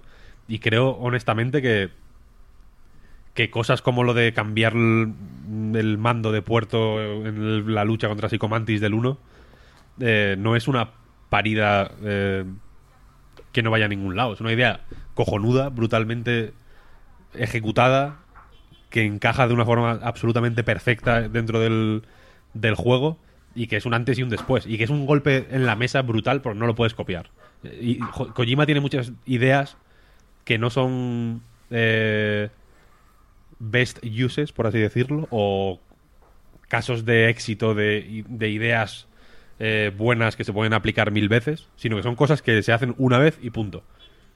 PT no se puede hacer ya, nunca más. Ya ves. Quiero decir, es, un- es- es una cosa que no que, es- que se hizo y ya está. No se puede hacer nunca más. Skyrim se puede hacer 70.000 millones de veces, vaya. Se puede estar haciendo toda la vida. Y, y- y se- y, mm, quiero decir, que los mil juegos eh, parecidos a Skyrim de todos los tipos que han salido desde que salió Skyrim o Oblivion lo demuestran. Juegos de tiros más o menos random o mundos abiertos de rollo Rage 2, por ejemplo, se pueden hacer se- 70.000 millones. PT nunca, nunca, nunca más. Jamás. Metal Gear Solid 4, que fíjate que es un juego polémico, jamás se puede hacer otra vez. Porque, nadie, porque, porque ya está, porque es una cosa de, de una vez y no más. Y eso, para empezar, eh, hay que echarle huevos para que te den pasta para hacer esas locuras. y de nuevo, creo que se lo ha merecido. Si, si yo fuera un millonario excéntrico, desde luego le daría el dinero a Kojima y no a otro, porque creo que estaría a la altura de mi excentricidad. Eh, y, por otro, y por otro lado entiendo que, que- a la peña le, le joda, pero es que es es la pantoja de los videojuegos. Es una persona que está por encima de- del bien y el mal ya. Dientes, dientes, que es lo que les jode. Esa es la actitud de Kojima, un poco cuando fuma, cuando sube fotos de, de, platos de comida, etcétera, etcétera. Me, me sorprende mucho la... eh, se ha comentado eh, mucho desde el trailer de ayer, la verdad, desde la fecha de lanzamiento, sobre todo. Eh, que efectivamente el- mucha peña estaba en plan, joder, este Kojima no, no da ni. No hace ni media, tal, no sé qué. No está, se, toca, se está to- todo el día tocando los cojones, tal, no sé qué, no sé cuál. por subir fotos de comida y de CDs. Que entiendo, el pobre hombre tiene que comer y que escuchar CDs también. Eh, y de pronto te saca el juego este año. Bien, correcto, bien. Kojima, bien, hombre, bien. Sí, sí, sí, sí, sí, sí, sí, sí. Pues hay que seguir, ¿eh? Hay que seguir y no queda poco. También, también os lo digo porque seguimos sin empezar el E3 propiamente dicho. Por aquello... ¿Podemos hablar un ratito más de The Stranding? No, no, no, no. O sea, la semana que viene podemos... Quiero decir, ¿oficialmente cerramos The Stranding? Bueno, yo, yo lo cerraría, vaya. No, no por nada, seguro. por vosotros también, ¿eh? Que no sabéis cuánto nos queda. Pues vamos a cerrar, vamos a cerrar. A partir de ahora, quiero decir, he notado que el podcast está un poco vacío de música. Es verdad, ¿eh? En la radio hay, en la radio hay mucho más música. Cuando incluso dentro de la misma sección a veces amenizan, digamos, la, el- la sección con un pequeño interludio musical de 10, 20 segundos. Voy a intentar tocar la flauta y, otro- y otros instrumentos para amenizar, vaya. Ahora ya oficialmente entramos en el E3. Me parece genial. Pero ya digo, todavía no, porque lo primero es Electronic Arts, que no está en el E3, está en el EA Play. Y ojo el lío que tienen esta gente, ¿eh? Ojo el lío que tienen. Primero dijeron que no harían conferencia, que harían varios eh, streams durante dos días, ¿no? Centrados en distintos juegos de su catálogo y que eso sería viernes y sábado, creo que, que era el plan inicial. Después dijeron, no, lo vamos a concentrar todo el sábado. Y ahora ya está, digamos, puesto el horario. Empiezan el 8 de junio a las 6 y cuarto de la tarde, hora española, y están hasta las 9, bueno, no, más tarde, a las 9 empieza el último juego, que es eh, los Sims 4. Sobre esto también se puede hablar. Pero yo estoy preocupado por Electronic Arts y no... Joder, no, no tengo ni especial estima ni ningún tipo de manía hacia la compañía. Pero... Pero creo que tienen un problemón con su catálogo, con sus expectativas, con su presencia en Los Ángeles, E3 o EA Play, después del año pasado, recordemos, parémonos un segundo a recordar la conferencia del año pasado, ¿eh? Command and Conquer de móviles. Estamos, Es difícil recordarla. ojo, intentando eh, reaccionar de alguna forma a eso, tomando el pulso a la sociedad, como se suele decir, la nota de prensa de Electronic Arts de ayer dice así. Por primera vez, Electronic Arts ofrecerá el contenido más demandado por los jugadores en EA Play. Dos puntos. Videojuegos y más videojuegos. Justo debajo, punto 2, dice, presentado por algunas de las personalidades más populares en la industria del videojuego, el evento comenzará el sábado 8 de junio. Quiero decir, lo que no son videojuegos en las chapas de Electronic Arts son presentadores random. Más o menos random. No son las personalidades más populares en la industria, en ningún caso. Pero ya te lo vuelven a colar, justo después de, dar a entender que no. Entonces, parece que hay poco espacio para las sorpresas. A las 8 y a las 6 y cuarto empieza Star Wars Jedi Fallen Order. O sea, empiezan fuerte, yo creo que es lo que todos queremos ver aquí, ¿no? Presentado por Greg Miller y Andrea René. Con lo cual, lo de- insisto, lo de videojuegos y más videojuegos igual, se cumple por los pelos. Pero después, ya pondremos el horario en la web, ¿eh? todo esto lo tendréis debidamente eh, puesto en un articulito para consultar lo- los streamings. Ah, después viene Apex Legends, después Battlefield 5, FIFA 20, Madden NFL 20 y los Sims 4. Aquí yo creo que hay dos titulares, ¿no? El primero, la falta de espacio para las sorpresas. No sé si se lo van a dejar o no. Creo que no está Electronic Arts para sorpresas, la verdad. Y segundo, que no está el Anthem. O sea, están los Sims 4, pero no el Anthem. Que viene de. Me parece correctísimo. Pero viene, o sea, a mí porque me fui de ahí para no volver. Pero se ve que es gordo lo del Anthem, ¿eh? Que no, que están tardando un montón en actualizar las cosas que deben actualizar. Que llevaba hasta hace un ratito, lo hemos comprobado antes de empezar a grabar, porque digo, coño, tienen que, moverse un poco ahora que viene el EA Play. Y sí han actualizado el Twitter, pero llevaban un mes sin hacerlo el- la cuenta oficial de un juego como servicio. ¿eh? Esto es bastante inaudito. Y a- este mes, en mayo, tenían que publicar el Cataclismo, que era como la primera gran expansión gratuita. Parece claro que no llegan, porque entre hoy y mañana poco tiempo les queda. Pero han dicho que lo van a, poner en un servidor de pruebas solo para la versión de PC. Bueno, el, el desastre de Anthem sigue siendo un desastre. Y parece que en- la cosa no va a cambiar en el, en el EA Play. De hecho, lo dejan para un live stream. Si ellos sí, desde BioWare sí que van a, emitir ya mismo, pues eso, la- la- el habitual informe de situación. Pero no, no tiene demasiado trabajo Jedi Fallen Order. No está muy solo en lo de intentar. Es que ya ni el Apex parece que importa. ¿no? Me da la sensación de que está muy solo el Star Wars para intentar mejorar o recuperar un poco la imagen de Electronic Arts. Ojo con el Apex Legends, ¿no? En realidad, que ha bajado la de Dios. ¿Mm? Sí, sí, aquí se va a anunciar el segundo pase de batalla o de temporada, a ver qué hacen para revitalizar el juego y sobre todo optimizar la monetización, creo yo que, que es la prioridad de Electronic Arts. Pero sí, sí, es que no, no dan una, es que no dan, no dan una. O sea, le están haciendo todos los vídeos a Jim Sterling. ¿No? Aquello que dicen los humoristas siempre de que los políticos nos, nos, nos hacen el trabajo. Jim Sterling vive de Electronic Arts y de Bethesda. Ya, ya ves. Es alucinante.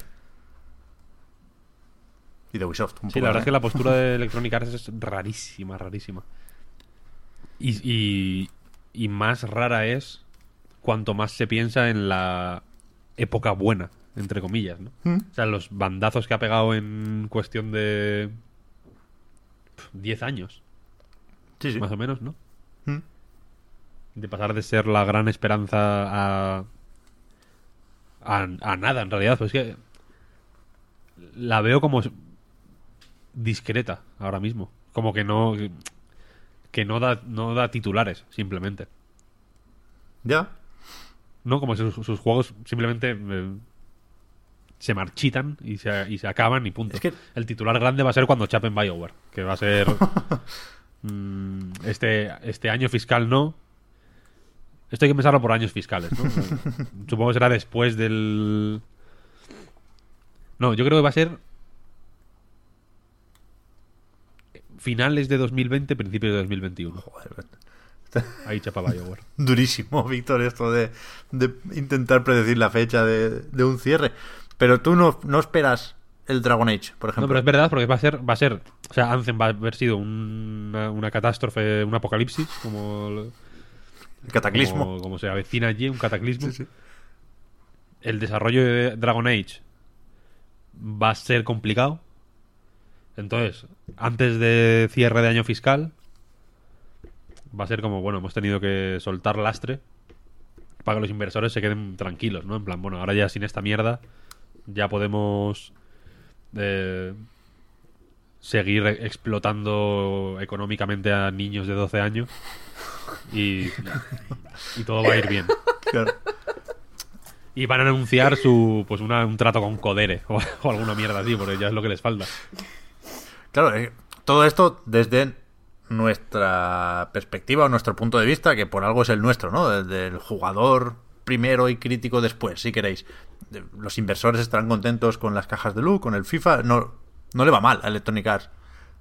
Tampoco le va súper bien, porque el último informe a mí me sorprendió lo, lo poco que se podía intuir que habían generado tanto Anthem como Apex Legends, que tuvo, insisto, eh, esos titulares que decías, Víctor, los tuvo Apex Legends durante un par de semanas, pero siempre relacionados con el número de jugadores, nunca con los ingresos obtenidos, que al final, ojo, que puede haber una diferencia ahí que no que puede ser más grande de lo que pensábamos. Pero sí que es cierto Pero no que solo con el número de jugadores, ¿eh? con, con los streamers que jugaban y eso es pagado. O sea, eso se, se vio que era pagado. Sí, sí, claro, claro. o sea, que, pero- que los titulares han sido la inversión que, haya- que ellos han hecho y no el dinero que han mm, recogido. Ya, pero yo sigo pensando, nos podemos entretener un poco en Apex Legends si queréis, ¿eh? porque es lo bastante importante todavía. Yo creo que, que- lo hizo bien Electronic Arts, presen- presentando el juego y promocionando el juego como lo hizo, y simplemente no el, el modelo de monetización es lo que aquí fallaba, no el juego que está muy bien. O sea, Respawn también cumplió con su parte, pero no estaba preparado para conseguir dinero. No, no invitaba a, a comprar ni skins, ni armas, ni pases de batalla. No, no era atractivo, no era goloso ese producto como sí parece que lo es en Fortnite, ¿no? Y aunque no te vaya ese rollo, eh, es moderadamente fácil ver por qué la gente paga más en Fortnite que en, que en Apex Legends. Pero yo creo que, que, que lo hizo bien, que el juego si hubiera estado preparado para hacer dinero, lo hubiera hecho a expuertas después de, de cómo lo introdujo Electronic Arts. Que es- es cuestionable lo de pagarle un millón al ninja, por supuesto, porque esos números siempre marean. Pero creo que Electronic Arts son moderadamente transparentes con eso, ¿eh? Y son de los que más claro te dicen, oye, aquí hay que poner el, el logo de EA Partners o de... no sé cuál es el otro sello, pero que es que es evidente, y lo, lo dejan muy muy claro y se preocuparon ellos antes incluso de que te obligaran las plataformas a dejar claro cuándo era contenido promocionado. Así que yo no, en ese sentido, con la verdad por delante, con la cierta transparencia que creo que han tenido, no me, no me puedo quejar. Todo el mundo paga a streamers. La diferencia es si lo dices Yo o no. que. Yo creo que no es tanto quejarse como que me parece representativo de cómo funciona Electronic Arts a día de hoy. Que un juego como Apex Legends, que salió de un día para otro de puta sorpresa, que pudieron permitirse el lujo de desarrollarlo en secreto. Eh, y que, eh, y que en vez de gastarse ese dineral en... eh, Es que fíjate, yo supongo que si a Ninja le pagaron un millón de pavos, que, no sé, que creo que no se ha confirmado la cifra, pero bueno, pon que le pagaron un millón de pavos a él. Yo entiendo que pagaron otros millones de pavos, no- imagino que no a streamers individuales, pero igual a, a grupos de streamers, ¿no? De todo el mundo. Ese puto dinero te lo puedes meter por el culo, lo utilizas para mantener el juego X meses y motivar, porque el juego creo que lo merece, no es un juego malo, un crecimiento orgánico de la base de usuarios, en lugar de inflarlo como una mierda y que aquello reviente en cuestión de dos meses. ¿Sabes lo que quiero decir? Mm. Puedes aguantar el juego un año eh, intentando que de forma más o menos natural y sin y sin y sin estridencias, que yo entiendo que las estridencias que eh, pudieron necesitar eh, las consiguieron gracias al lanzamiento por sorpresa, porque ya insisto que no hubo gasto de campaña de marketing, etcétera, etcétera. En ese sentido, guay. Eh, pues joder, intenta cultivar un poquito más la base de, de fans, ¿no? De una forma un poco más... eh, joder, un poco más calmada, ¿no? no, no se- que no se te caliente el hocico pagando millonadas a Peña. Que en cuanto dejes de pagarles van a dejar de jugar. Porque quiero decir, es que, es que eso es, eh, es. poner. hacer que tu juego sea rehén de, los streamers. Y, es un poco. O sea, me parece una estrategia rara para, el, para este caso concreto. Como, tío, eh, igual, igual nadie juega. Yo qué sé, si, si lo mantienes un año con una estrategia de pases de temporada y de actualizaciones frecuentes, ta, igual, igual al final nadie juega. Pero habrás gastado el mismo dinero y el juego habrá durado más. Porque ya te digo que el Apex Legends este en dos meses sigue así y tururú, se va a la mierda y, y cierran, y cierran Respawn. Es que los hijos de puta me- lo que me lo que me toca los huevos es eso, vaya, que vayan tan Sí. eh, tan a, a lo bestia, tío. Como, Eso sí, eso sí. Hostia, un poco de calma, ¿no? Eh, joder, que, que no digo no digo que tengan a todo el equipo de Respawn eh, comiendo noodles de 40 céntimos del chino y, bebiendo agua del grifo, tío. O que, o que, o que el juego sea eh, una cosa extremadamente humilde. Ponle valores de producción, ponle, métele pasta, ¿no? Mete suficiente pasta como para que esté nutrido de contenido, etcétera, etcétera. Haz acciones con la comunidad eh, constantemente. Mm, invéntate eh, ARGs de estos mm, para que la peña esté. Para que el engagement sea la hostia y tengas palabras que poner en, el informe de inversores, yo que sé. Pero no pongas. O sea, quiero decir que me parece mucho más catastrófico de cara a un inversor tener que irles y decirles, vale, mira, es que pagamos 20 millones a, a 40 retrasados mentales con el pelo de colorines para que pusieran el para que pusieran el puto juego en el Twitch. Aquello se ve que cuando les dejamos de pagar se fue para abajo y hemos perdido 20 millones de pavos en, un juego que ahora mismo está muerto. ¿Sabes lo que quiero decir? Me parece me parece mucho más eh, mucho más negativo de cara a los inversores. Y, hablo de cara a los inversores porque yo entiendo que Electronic Arts funciona de esa manera, ¿no? De cara a los inversores. Te puede parecer mejor o peor, pero es una realidad con la que yo creo que tenemos que trabajar ya. De cara a los inversores me parece mucho más feo. Si yo fuera un inversor, desde luego, sería como, pero bueno, qué, qué- qué puta tontería es esta, ¿no?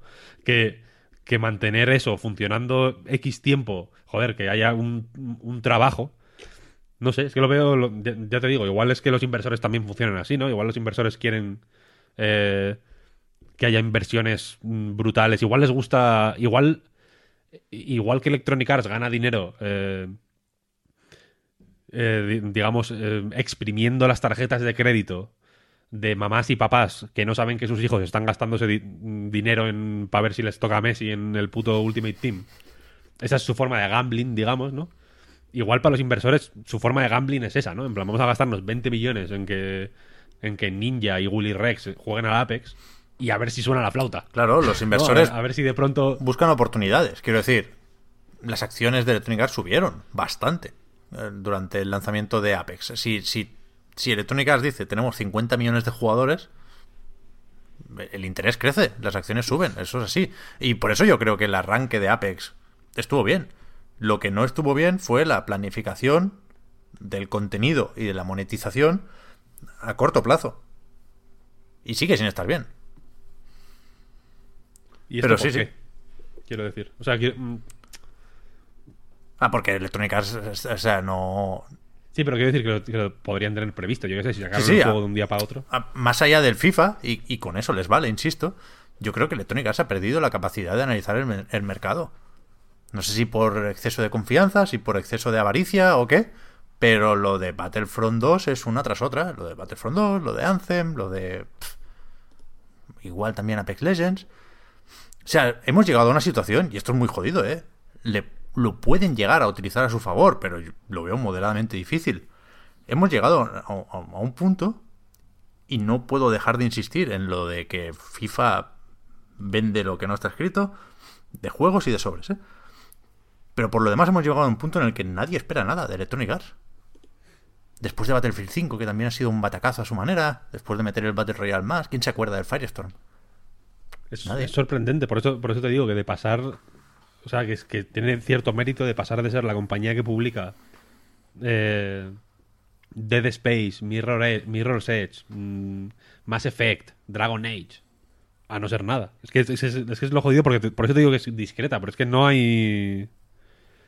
Yo, o sea, te, te juro por Dios que ni me acordaba que Battlefield tenía modo Battle Royale. Me lo, me lo acabas de Que recordar. quitaron los dúos porque no había gente para entonces para los cuartetos, tío. Que no hay nadie ahí. Y no está mal. Lo jodido es que no está mal. Battlefield 5 es un muy buen juego. Pero no. No, no, no, no, no saben leer la industria fuera de FIFA. No sé por qué. Pero bueno, en algún momento se tiene que remontar. Dudo que sea con Garden Warfare 3. que- ¿Pero qué es eso? Que no- ¿Quién, ¿Quién hay ahora mismo fan de Electronic Arts? Pues la peña que va al EA Play, tío. ¿Algún fan de FIFA? ¿Algún fan de Battlefield? Joder, es que el Battlefield 5 está muy bien. Es que da rabia incluso. Que, que tenga que darme rabia a mí. Que ya me dirás tú. Que el Andrew Wilson está en su casa partiéndose la caja. En su casa, digo, en su puto castillo. Partiéndose la caja diciendo, este matado, que me va a decir a mí de cómo tengo que hacer las cosas. Y encima me, Es la me típica siento persona que tiene una casa para invitados. Pero creo que la, insisto, desde el punto de vista del jugador, es muy difícil ser fan de Electronic Arts, como, como si hay fans de Ubisoft, por ejemplo, ¿no? Que es el ejemplo contrario. Haciendo lo mismo es el- la, situación opuesta totalmente. Hay mucha gente que espera muchísimo de todo lo que hace Ubisoft, y ahora lo comentaremos. Y en Electronic Arts es al contrario, es a ver si es una flauta y este Jedi Fallen Order está bien, ¿no? Que yo creo que lo va a estar y yo tengo muchas ganas, ¿eh? Creo que será uno de los protagonistas del E3.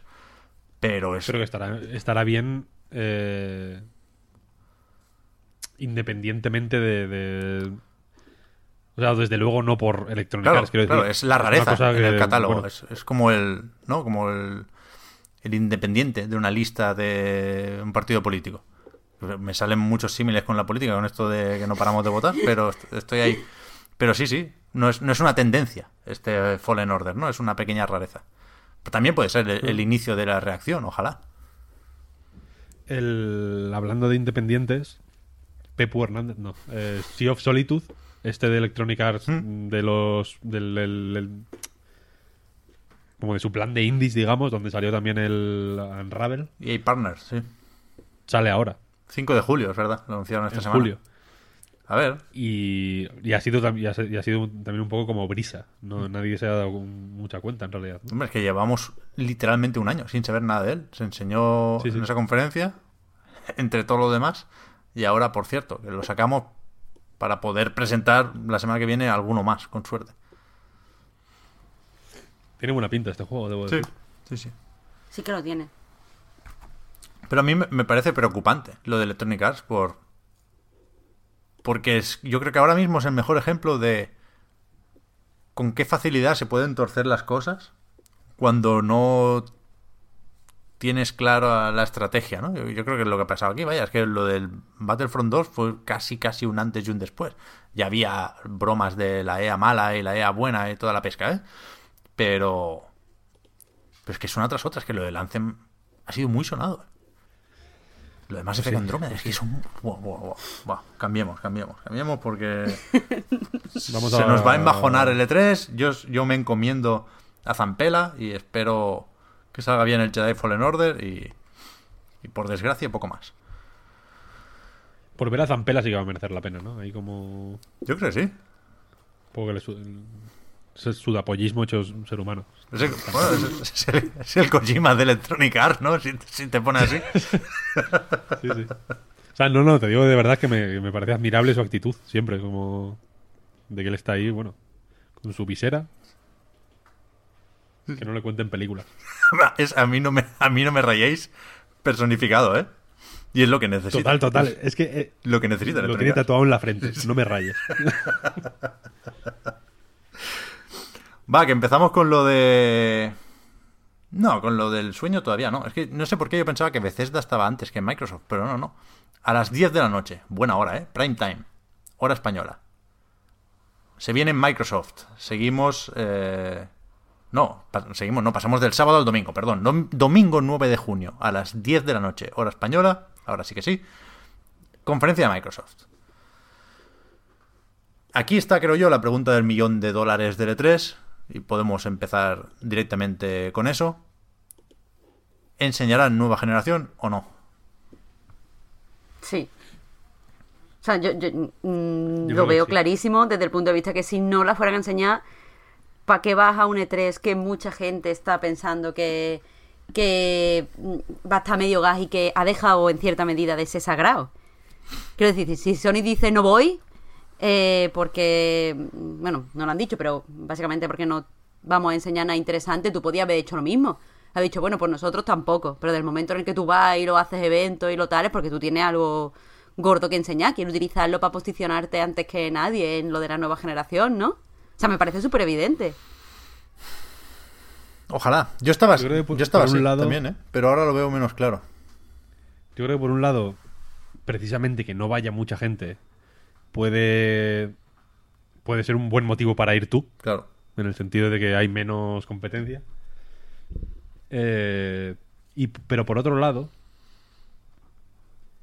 sí, o sea, me sorprendería que no enseñaran nada porque ya enseñaron el año pasado. Enseñaron un poquito, enseñaron, se levantaron un poquito la falda, enseñaron el liguero.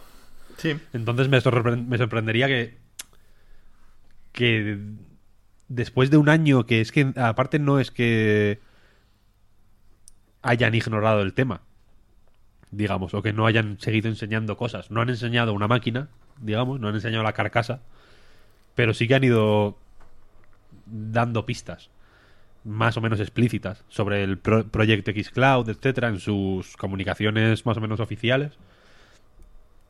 Pero que se ha ido. Se ha, se ha ido enseñando un poco de, de, por dónde van a ir los tiros. Mm. Y me resultaría raro. O sea, creo que es raro anticipar una consola en un E3 y que en el siguiente E3 nos enseñe. Hmm, Ya, Exacto. ya. Históricamente, al menos. Sí, sí, sí, sí. Pero es que es, es que muy complejo, ¿eh? Y aquí ya empiezo yo con los cálculos y las flechitas. Porque es cierto que no es, es difícil dar marcha atrás, ¿no? Es verdad que si vienes de solo una sombra, puedes enseñar muy poquito. Y aún así, haber enseñado más. Pero, claro, es que la, la, la, la gran incógnita sigue siendo cuándo saldrán las nuevas consolas, ¿no? Que es algo que en generaciones anteriores podíamos anticipar con cierta facilidad. Yo creo que, que, en esta es más difícil. Mucha gente sigue diciendo finales de 2020, con lo cual debería quedar otro E3 antes de sacar la consola. Y tradicionalmente ese es el E3 en el que presentas bien el catálogo, ¿no? Puedes hacer una presentación para enseñar el hardware, para vender un poco la filosofía, para soltar unos cuantos titulares y luego ya el E3 la presentación del catálogo de lanzamiento. Yo lle- llegué a pensar que, que estábamos ya en esa situación, ¿no? Que junio de 2019 sería el momento de hacer eso para un lanzamiento a finales de año o a principios del siguiente, pero ahora parece que no es así. Ahora parece que no es así. Yo no tengo ni pajolera idea de si es así o no. ¿eh? Lo, dejo, lo dejo bien clarito para, para que estéis todos aquí con, con, con mis dudas. Pero, pero es complicado, es complicado, porque es verdad que, por un lado, como decías, Víctor, si estás solo, te aseguras, para empezar, una presencia de third parties que ya te aguantan una conferencia. Quiero decir, aquí va a estar Cyberpunk 2077. Sí, hombre, Fiesta. Cyberpunk, vete a, vete a saber si está el Elder Scrolls. O sea, que quiero decir que va a haber de todo. Por eso. Mm, Literalmente, el juego de los Vengadores. o sea, Por eso, ser, que en el momento en el que va a Sony... ser- va a ser tocha la conferencia. Claro, en el momento en el que Sony dice yo no voy, Microsoft dice pues yo sí. O sea, yo creo que esto es una respuesta automática, con o sin Anaconda. Pero, ¿qué es eso? Yo creo que se puede enseñar alguna cosilla, ¿no? Hacer el típico render de la placa base dando vueltas, poner el número de teraflops ahí con, con letras grandes, ¿no? Con una tipografía muy grande. Pero creo que esta no va a ser la apuesta de largo de la nueva generación de Microsoft. Creo que para No, eso... no, a ver, claro que no. Pero pueden enseñar un teaser. O sea, teaser obligado tienes que enseñar. Es lo que dice Víctor, no, no puedes ignorar. No puedes hacer como que no enseñaste nada el año pasado o que nadie sabe nada. Ya. ¿Consola nueva? Que, no, no sé, no sé. ¿Cuándo no- hemos no dicho nosotros nada? claro. Pero no... O sea, no... ¿No creéis que le conviene a Microsoft pasar página de Xbox One ya? Es decir... Y es, A ver, obvio. obvio. siempre es traumático, ¿no? Matar, entre muchísimas comillas, una consola. Pero yo creo que el año pasado, claramente, Microsoft insinuó que empezaba, si no una nueva generación, porque ahora no hablan con esos términos, sí un nuevo ciclo, ¿no? Hablamos de la nube, hablamos del nuevo hardware, ah, reforzamos los estudios third party con adquisiciones y eh, nuevos estudios ahora se tiene que empezar a enseñar algo de eso. Y, cuando ¿no? empezar a recoger al- algunos frutos o ser un poco más claros con, con los proyectos y con las ideas. Y creo que eso es difícil que coja forma sin un símbolo, sin una etiqueta que sirva para resumirlo. Y que no creo que deba ser Xbox One a estas alturas. ¿Me explico? Total, total. O sea, evidentemente la estrategia de Microsoft actual, infinitamente más amable con todo el mundo y más apetecible que en, el momento en el que salió la consola, como han demostrado las ventas, vaya. Eh, o sea, lo que quiero decir es que mucha peña ahora mismo, por mucho que diga, joder, si Microsoft está guay, ¿no? Está haciendo las cosas bien, eh, ha, ha, ha hecho cosas eh, que son de, de peso para los videojuegos, para, para la industria del videojuego en general, ¿no? Como el Game Pass. Sin duda. eh, eh, han, han- han hecho movimientos muy fuertes. Pero yo entiendo que mucha peña ahora mismo está en la situación de, vale, pero ya me espero. Porque, porque va a salir una consola el año que viene o cuando sea. eh, no me voy a comprar una Xbox One para jubilarla en, en un año. Y efectivamente, la consola que tienen ahora está ligada a un pasado pues, más o menos cercano, pero bueno, al pasado. Y yo creo que les puede hacer muchísimo bien tener una consola nueva, en ese sentido. Que, que es, que es- que es un equilibrio complicado, ¿eh? Y por eso yo creo que en esta transición de generación hay que hacer más malabares que en ninguna otra, ¿eh? Por, por una cuestión de timings y de, y de eso, ¿no? De, de renovación. Pero es verdad que yo creo que, que Microsoft necesita tener un objetivo, ¿no? Por lo tanto, un, un idealmente un nombre y una, una imagen. Quiero decir, poner, bautizar la consola y enseñar la consola. Tiene que ser el objetivo. Durante los próximos meses, todo lo, lo que nos diga Phil Spencer lo proyectamos ahí. Pero claro, si queda un año para que salga, est- estás sacrificando cosas, estás, estás justamente diciéndole a la gente que se espere. Y al- quieras que no, tienes ahí un Gears 5, tienes ahí el Ori, tienes ahí una serie de proyectos que, que por mucho que puedas jugar también en PC, y veremos qué importancia tiene eh, los ordenadores en esa conferencia, a ver si sale el famoso Game Pass para PC o, qué, pero, pero no puedes en una conferencia decir tan claramente a tu público que se espere un año. Es complicado, y- pero la- que ahora las mismo, dos cosas claro. son igual de importantes. Un Gears 5 ahora, o un Halo Infinite, te apetece en la, en la Xbox nueva, Es así, ¿no? más el Halo que el la- Gears. no en una One S All Digital Edition, edition ¿no? Sí, Eh, Tanto el Halo como el Gears, ¿eh? en realidad, porque quiero decir, Yo creo que el Ya que te yo creo que el Gears es más fiesta de despedida de la One y el Halo es más fiesta de bienvenida de la nueva. Aunque se puedan solapar las cosas, Puede ¿eh? Por, por aquello de que vete a saber si la X hará un poco de bisagra entre generaciones. No lo sé, tiene margen de maniobra. A lo mejor puedes jugar en la nube ah, usando la S a los juegos de la siguiente generación. Microsoft puede. Tiene muchos recursos, tiene muchas opciones ahí. Pero yo creo que ahora mismo los tempos que me imagino son esos. El Gears, que se filtró, que seguramente sale en septiembre, ¿no? Me, me lo creo. Pues lo juegas en la One, evidentemente. Y el, Halo Infinite ya veremos. Yo creo que va para el año que viene. Pero creo que es, que es muy interesante, que, las reuniones de Microsoft tienen que haber sido intensas en ese sentido, ¿no? No, no creo que haya una estrategia claramente ganadora aquí. Hay que escuchar a la gente que te dice que te esperes y no enseñes la, Scarlett ¿eh? o la nueva generación. Muy interesante. Yo estoy, joder, esta conferencia, mm, más allá de ser, creo yo, el, el escaparate principal de este 3 y la conferencia más larga seguramente, la más gorda también, eh, yo creo que a nivel estratégico y de comunicación es la que tiene más chicha y la que tiene más dilemas y la que tiene más más que ganar y que perder. Hay mucho en juego aquí en esta conferencia. Chascarrillo malo. Pero pero joder, me flipa, me flipa estar en, a una semana y poco de esto. Sí, sí, sí, no, aquí, joder. Va a ser curioso. También, joder, también no sé hasta qué punto va a ser eh, difícil no salir decepcionado si no enseñan consola. Aunque por mucho que enseñen eh, de todo, y por mucho que, que yo que sé, que, que por ejemplo el papel del PC sea sorprendente e importante y, y pueda compensar un poco. Y por mucho que saquen juegos, porque evidentemente ya sabemos que Gears, Halo, Forza están asegurados, pero en fin, vete, vete a saber qué, qué sorpresas puede haber ahí. ¿no? El Forza no Y sé, por ¿eh? mucho que.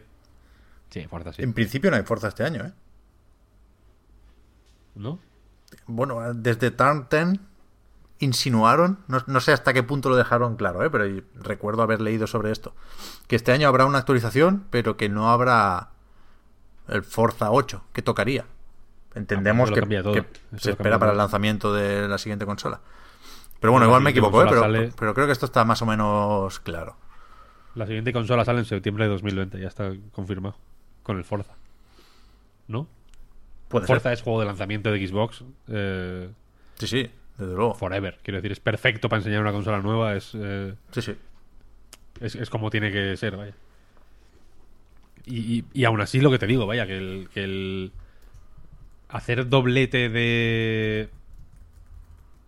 O sea, mu- mucho se tiene que, que torcer, ¿no? Mucho tiene que cambiar la cosa para que mm, si todo funciona como tiene que funcionar, no sea el año que viene cuando se enseña bien la consola, ¿no? Por eso. Y hacer dos teasers de una consola en dos e tres distintos, lo veo too much. Sí, claro, claro, Como Lo veo demasiado fetichismo de la tecnología. eh, mm, incluso para los más eh, fetichistas de la, tec- Sí, de la es- tecnología. Es, arrastrar la cosa un poquito más de la cuenta cuando lo que se busca es ¡pim! Impacto, toma, consola. Sí, claro, claro, por eso. Sí, sí. Por eso, por eso es complicado. Pero es que ya si nos ponemos a, a, llenar la pizarra de posibles escenarios, ¿no? Pues que vete a saber si hay E3 el año que viene. Pero que sí, supongo que sí. Lo sabremos en principio cuando acabe este, ¿no? El último día de feria. Habrá que estar atento a ver si hay el cartel de nos vemos el año que viene, de tal día a tal día, ¿no? Pero bueno, que en cualquier caso, si no lo hay, pues montas un Inside de Xbox y fiesta. No, no ese es el problema. Pero sí que, que normalmente se anuncia una, una consola en un evento específico y luego se anuncia el catálogo en un E3. Parece más o menos claro que, que esto no puede ser del todo así en esta ocasión. Pero vaya, eh, es que no sé cuántas sorpresas puede tener Microsoft para, para esta generación, ¿no? Supongo que veremos cosas que ya que ya conocíamos hasta cierto punto, como ese Battletoads, ese Age of Empires, igual. Sí, a ver. A ver, Rare, yo no sé dónde leí que había como rumores de un Perfect Dark. Sí. Me quieren matar. También decían que lo de Ninja Theory está listo, por ejemplo. Claro, todos esos estudios que el año pasado Sí, se, hombre, el- se compraron, no sé si, si están ya listos para enseñar sus proyectos. Entiendo que algunos sí. Pero incluso el. Yo qué sé. De Obsidian, igual, evidentemente, no hay nada exclusivo porque están con el Outer Worlds este. Hmm. Pero yo me imagino que ahí se verá. Que también es un. Es un mini bombazo, ¿vale? Sí, bueno, Yo con- creo que va a ser muy guapo. Claro, el, Outer Worlds, por muy multiplataformas que sea, es, es un juego que tiene más valor para Microsoft, porque dice, si, es- si este está bien, recordad que los próximos son nuestros. Sí, sí, total. Hay que jugar esa carta, por supuesto. Y después está lo del Fable, que igual es el que podría ser protagonista, ¿no? Yo creo que la mayoría de apuestas van por ahí, ¿no? Que lo que espera la comunidad es es ese Fable que sería la presentación de ese segundo equipo en Playground Games como punta de lanza del catálogo first party de Xbox. Yo creo que para eso los compraron, vaya, por el Forza Horizon también, pero pero poca broma con el segundo estudio de Playground Games, ya lo venimos diciendo desde los primeros rumores. Sí, sí. Y es un, es un tipo de juego que, que hace marca y que hace piña, ¿no? El Fable. O sea, es, es un mítico de Xbox. Por mucho que no tenga molinete, es un juego al que es fácil tener cariño y tener aprecio y, y que te recuerde a esa primera Xbox. Yo creo que es un, un buen juego para hacer marca. Y eso es lo que toca ahora. Yo tengo muchas ganas de ver ese Fable, ¿eh? me, me jodería más que cualquier otra ausencia en esta conferencia. Esperemos, esperemos que esté. Y no sé qué ¿Algo más. más que comentar de Microsoft? No lo sé. Que hay, que hay pocas filtraciones, ¿no? Es, o sea, el programa del pre-E3 es justamente para comentar el pre-E3 y... Insisto, ya hacía la aclaración al principio, se puede filtrar cualquier cosa en cualquier momento, ¿no? Pero... Pero venimos con, con pocas pistas claras sobre la conferencia de Microsoft. Es, guay, es emocionante, por eso lo decía. Pero precisamente por esto tengo pocas cosas que decir, ¿no? Pues no, no, no sé muy bien qué esperar. A ver, de- coño, precisamente porque aquí cabe de todo. ¿Qué esperáis? Claro, qué típica cosa de Capcom. El año pasado vimos, por ejemplo, el, el Devil May Cry 5 aquí, ¿no? ¿Esperáis algo de, de estos? De juego que no tendrá conferencia y que por lo tanto estaréis atentos y atentas por si veis aquí. Te cabe un Dying Light 2, te cabe algo de Warner, que no tiene conferencia y puede tener un melocotonazo a la vuelta de la esquina, ese Harry Potter que decíamos Marta el otro día también. Pero no. ¿No? No, no, lo, no lo creo. Yo creo que necesita O sea- Warner uno de estos, ¿eh? Para este año. Pero tú, tú no, no creo que, que se muestre nada en el E3 sin que se haya filtrado absolutamente nada de un juego que ya conocemos su existencia, ¿no? Bueno, pero conocemos por una filtración también. Sería el, el, Claro, el pero- reveal trailer. Lo de Rocksteady. Es que yo creo que Warner, ojo, ¿eh? Que va a tener aquí... Va a encontrar su sitio en esta conferencia Warner, ¿eh? Joder, Pep, te veo súper animado y no entiendo por qué. Pero es que hay muchos estudios que no sabemos qué hacen. ¿Qué hace, qué hace Rocksteady? Después de petarlo, todo lo petable con los Batman. Radio Silence, que dicen aquellos. Pues a ver, es, es que tiene que salir Rocksteady. Uf, es que va a ser buenísimo. Uf, pues yo, yo que sé, es que no, no, no. es que no lo veo, de verdad que no, de verdad que no. No te quiero embajonar, estoy, estoy así súper callado para no embajonar a nadie, pero no lo veo. Hombre, pero hay Ojalá que- me equivoque. Esto es como el que apostamos, como el Ramón Chu. Hay, hay que jugársela. Es que aquí, vale. En serio, es es la, la conferencia donde puede pasar de todo. Si nos llevamos las manos a la cabeza en algún momento durante este 3, va a ser en esta conferencia. Porque aquí cabe, ya digo, de todo. Desde comprar un estudio que no nos esperábamos, yo qué sé, Platinum, ¡pam! Hostia, a... El otro día lo pensaba, a lo mejor se anuncia en esa conferencia un juego para Switch. A lo mejor se anuncia el, el- había rumores, ¿no? Como siguiendo un poco la alianza del Cuphead, eh, se hablaba del, del primer Ori and the Blind Forest. A lo mejor se anuncia el primero y por qué no el segundo también, el The Will of the Wisps, para Switch. O sea, podemos ver un logo de Switch en la conferencia de Microsoft, ¿por qué no? Est- Estamos en ese, en ese punto. Así que, aunque solo Pues sea por eso, sería súper bonito como, o sea, y, y continuista con la narrativa de Microsoft de mm, estamos súper abiertos y lo que nos interesan son los juegos. Claro, es que O sea, ahora mismo- Si eso pasara en el E3, a mí me conquista Claro, claro. Microsoft. Es que ahora mismo es eso. Ahora mismo Microsoft es la marca del buen rollo. Sí, sí. De, de las tres, ¿no? De Sony, Nintendo, Microsoft, la que más buen rollo intenta transmitir es Microsoft. Y, y de nuevo, insisto en que ese buen rollo cuesta quizá un poco más de lo que debería, y seguramente es culpa nuestra, asociarlo a Xbox One, ¿no? Porque tiene, tiene ya una trayectoria donde ha habido pues altos y bajos, ¿no? Pero canalizar ese buen rollo hacia una nueva plataforma es que puede ser una jugada maestra. Yo- yo- Buah, ya te digo, y además hacerlo en un sitio tan visible, importante, eh, con todos los ojos. No, no cualquier ojos, que, que eso tú lo puedes hacer y poner un anuncio en el metro. Eh, todos los ojos de la industria, los aficionados, los gamers, la gente que lleva un montón de años jugando, con todo el mundo mirándote. Decir, mira, vamos a dejarnos ya de esta rivalidad de estúpida, no sé qué y tal, y poner el logo de, de Switch, no sé, a mí me, me gustaría muchísimo. O sea, me, me parecería que, me parece que es una manera de, de cambiar la comunidad de los jugadores eh, muy sana y muy bonita. Sí, sí. Y si, Ojalá. ¿Y qué es eso? Si, si la apertura de Microsoft, empezando por el PC y acabando en Switch, lo que busca es vender juegos, que tiene todo el sentido del mundo, un Ori en Switch puede vender entre mucho y muchísimo, ¿eh? Vaya, si, si lo anuncian, la secuela, el primero ya lo jugué en su momento, pero si anuncian la secuela en Switch, yo me lo compro en Switch. Del Yo tirón. también, totalmente. Del tirón. Así que, guay, yo, yo, yo espero eso, ¿eh? O sea, hay algo de, orgullo de... No sé si mm, es muy tentador también personalizar eso, ¿no? Poner a Phil Spencer como ejemplo de todo lo que pase en esa conferencia. Pero yo me lo imagino el tío como con, con speech motivacionales para él mismo diciendo, coño, que por culo a Sony, el E3 lo, lo aguanto yo. ¿Sabes? Esto hay que levantarlo y me da igual que estos tíos no vengan. Yo me tomo en serio el E3 porque esto es la fiesta de los videojuegos y yo me voy a encargar de que esta fiesta no se hunda. Es que, eh, o sea, está muy guay. Y, también me parece un mensaje bonito.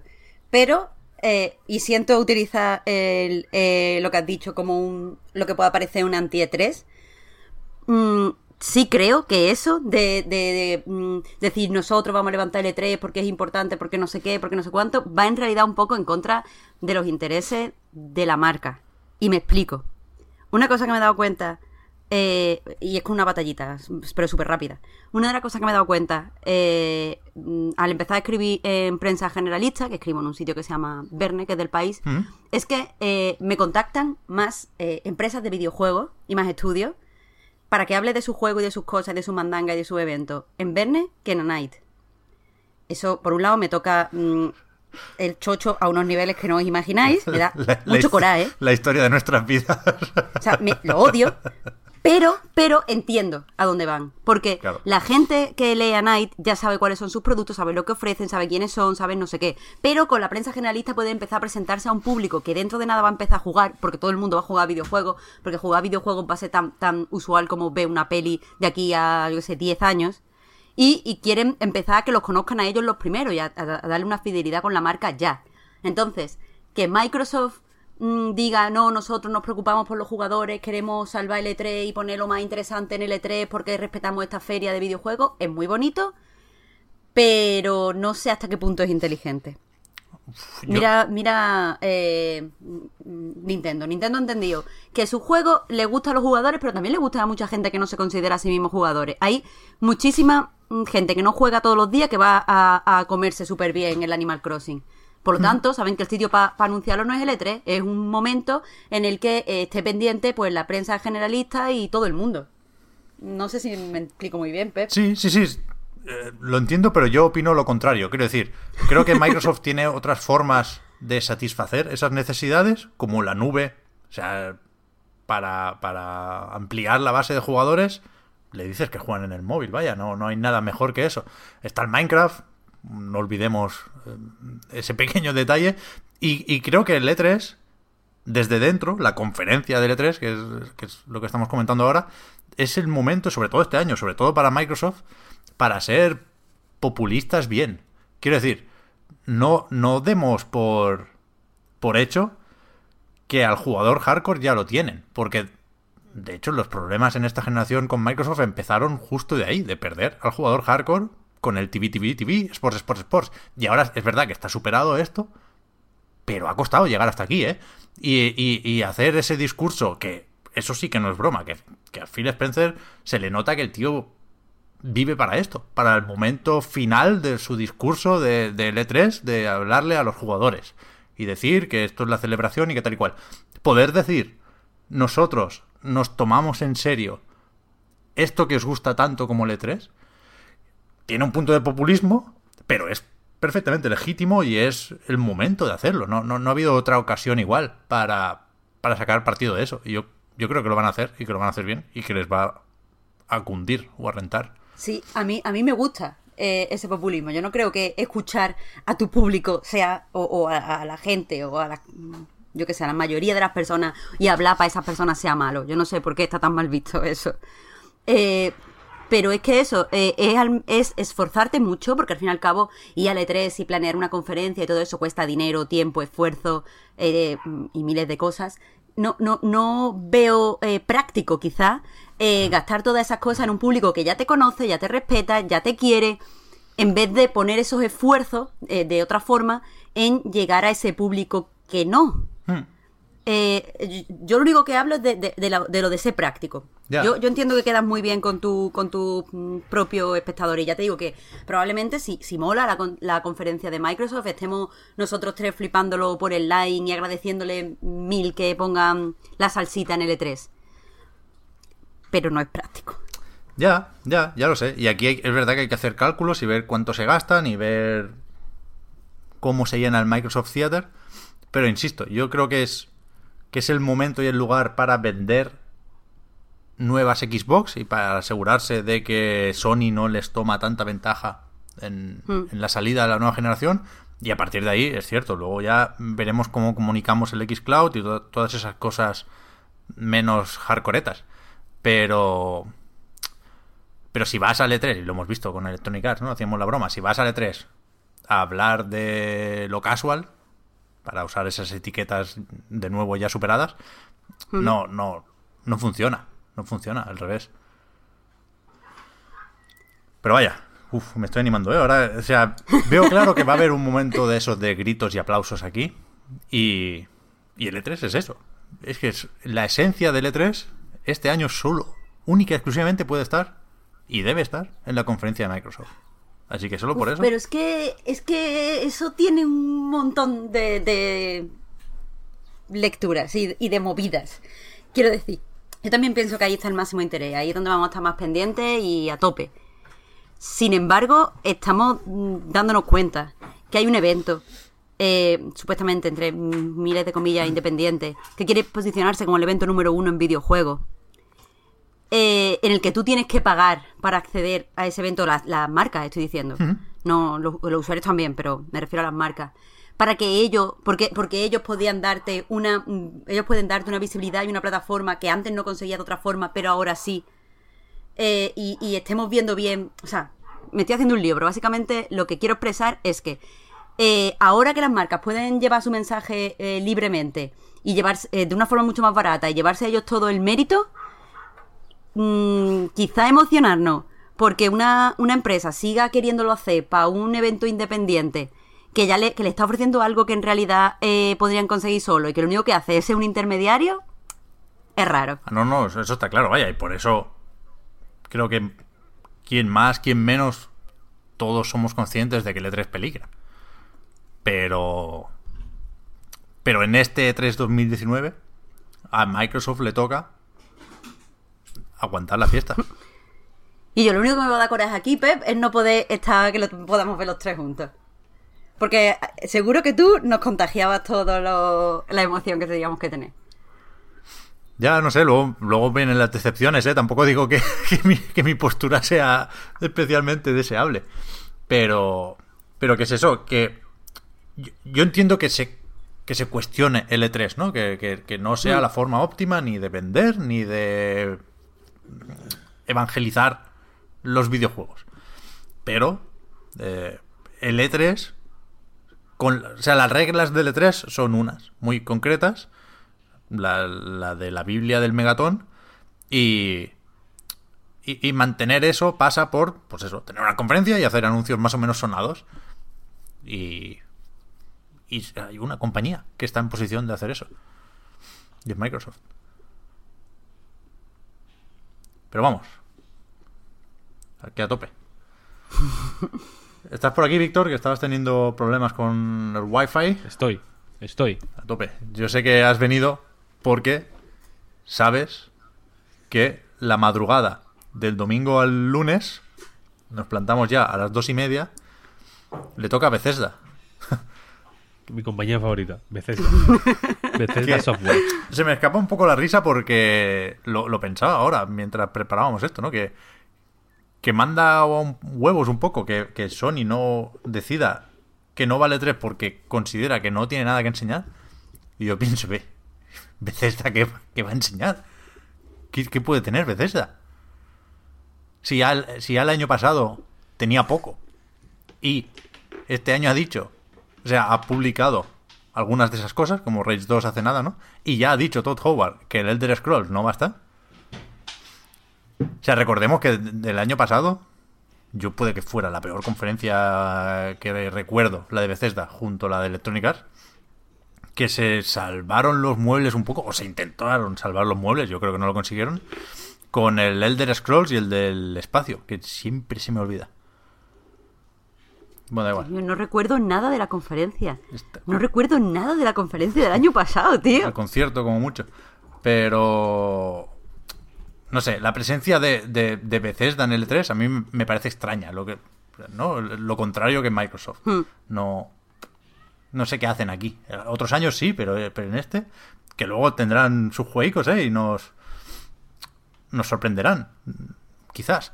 Pero que, que la- se presenta como estrella el Doom Eternal, que es un juego que, que vimos ya en la QuakeCon, lo he estado repasando ahora, en agosto del año pasado. Hace un año ya vimos gameplay de Doom Eternal. Es un juego que, Bueno, pero no mucho, ¿no? bueno, de unido, o sea, se presentó bien. Vimos el gancho, vimos las escopetas. Quiero decir, si vas un poco borracho, si te lo pregunto a las 3 de la madrugada después de haber bebido, dudas de si has jugado a Doom Eternal ya o no. ¿Sabes? Lo mezclas con el Doom, Pero con si el me lo Rage. pasé y, ya. hostia. y aparte de eso, es que no sé qué pueden tener. Fallout 5. Sí, los cojones. O sea, Por el, por el culo te la hinco. pero Starfield se llama, que lo he buscado. Es que es eso, van a enseñar el Starfield, no pueden hacer otra cosa. Ya. eh, es lo típico. O sea, Be- Bethesda tiene la, la típica postura. O sea, está- en la típica posición de que quizá la, ir consistentemente eh, al E3 no es lo mejor. No, no lo es. Porque un año puede ser la polla.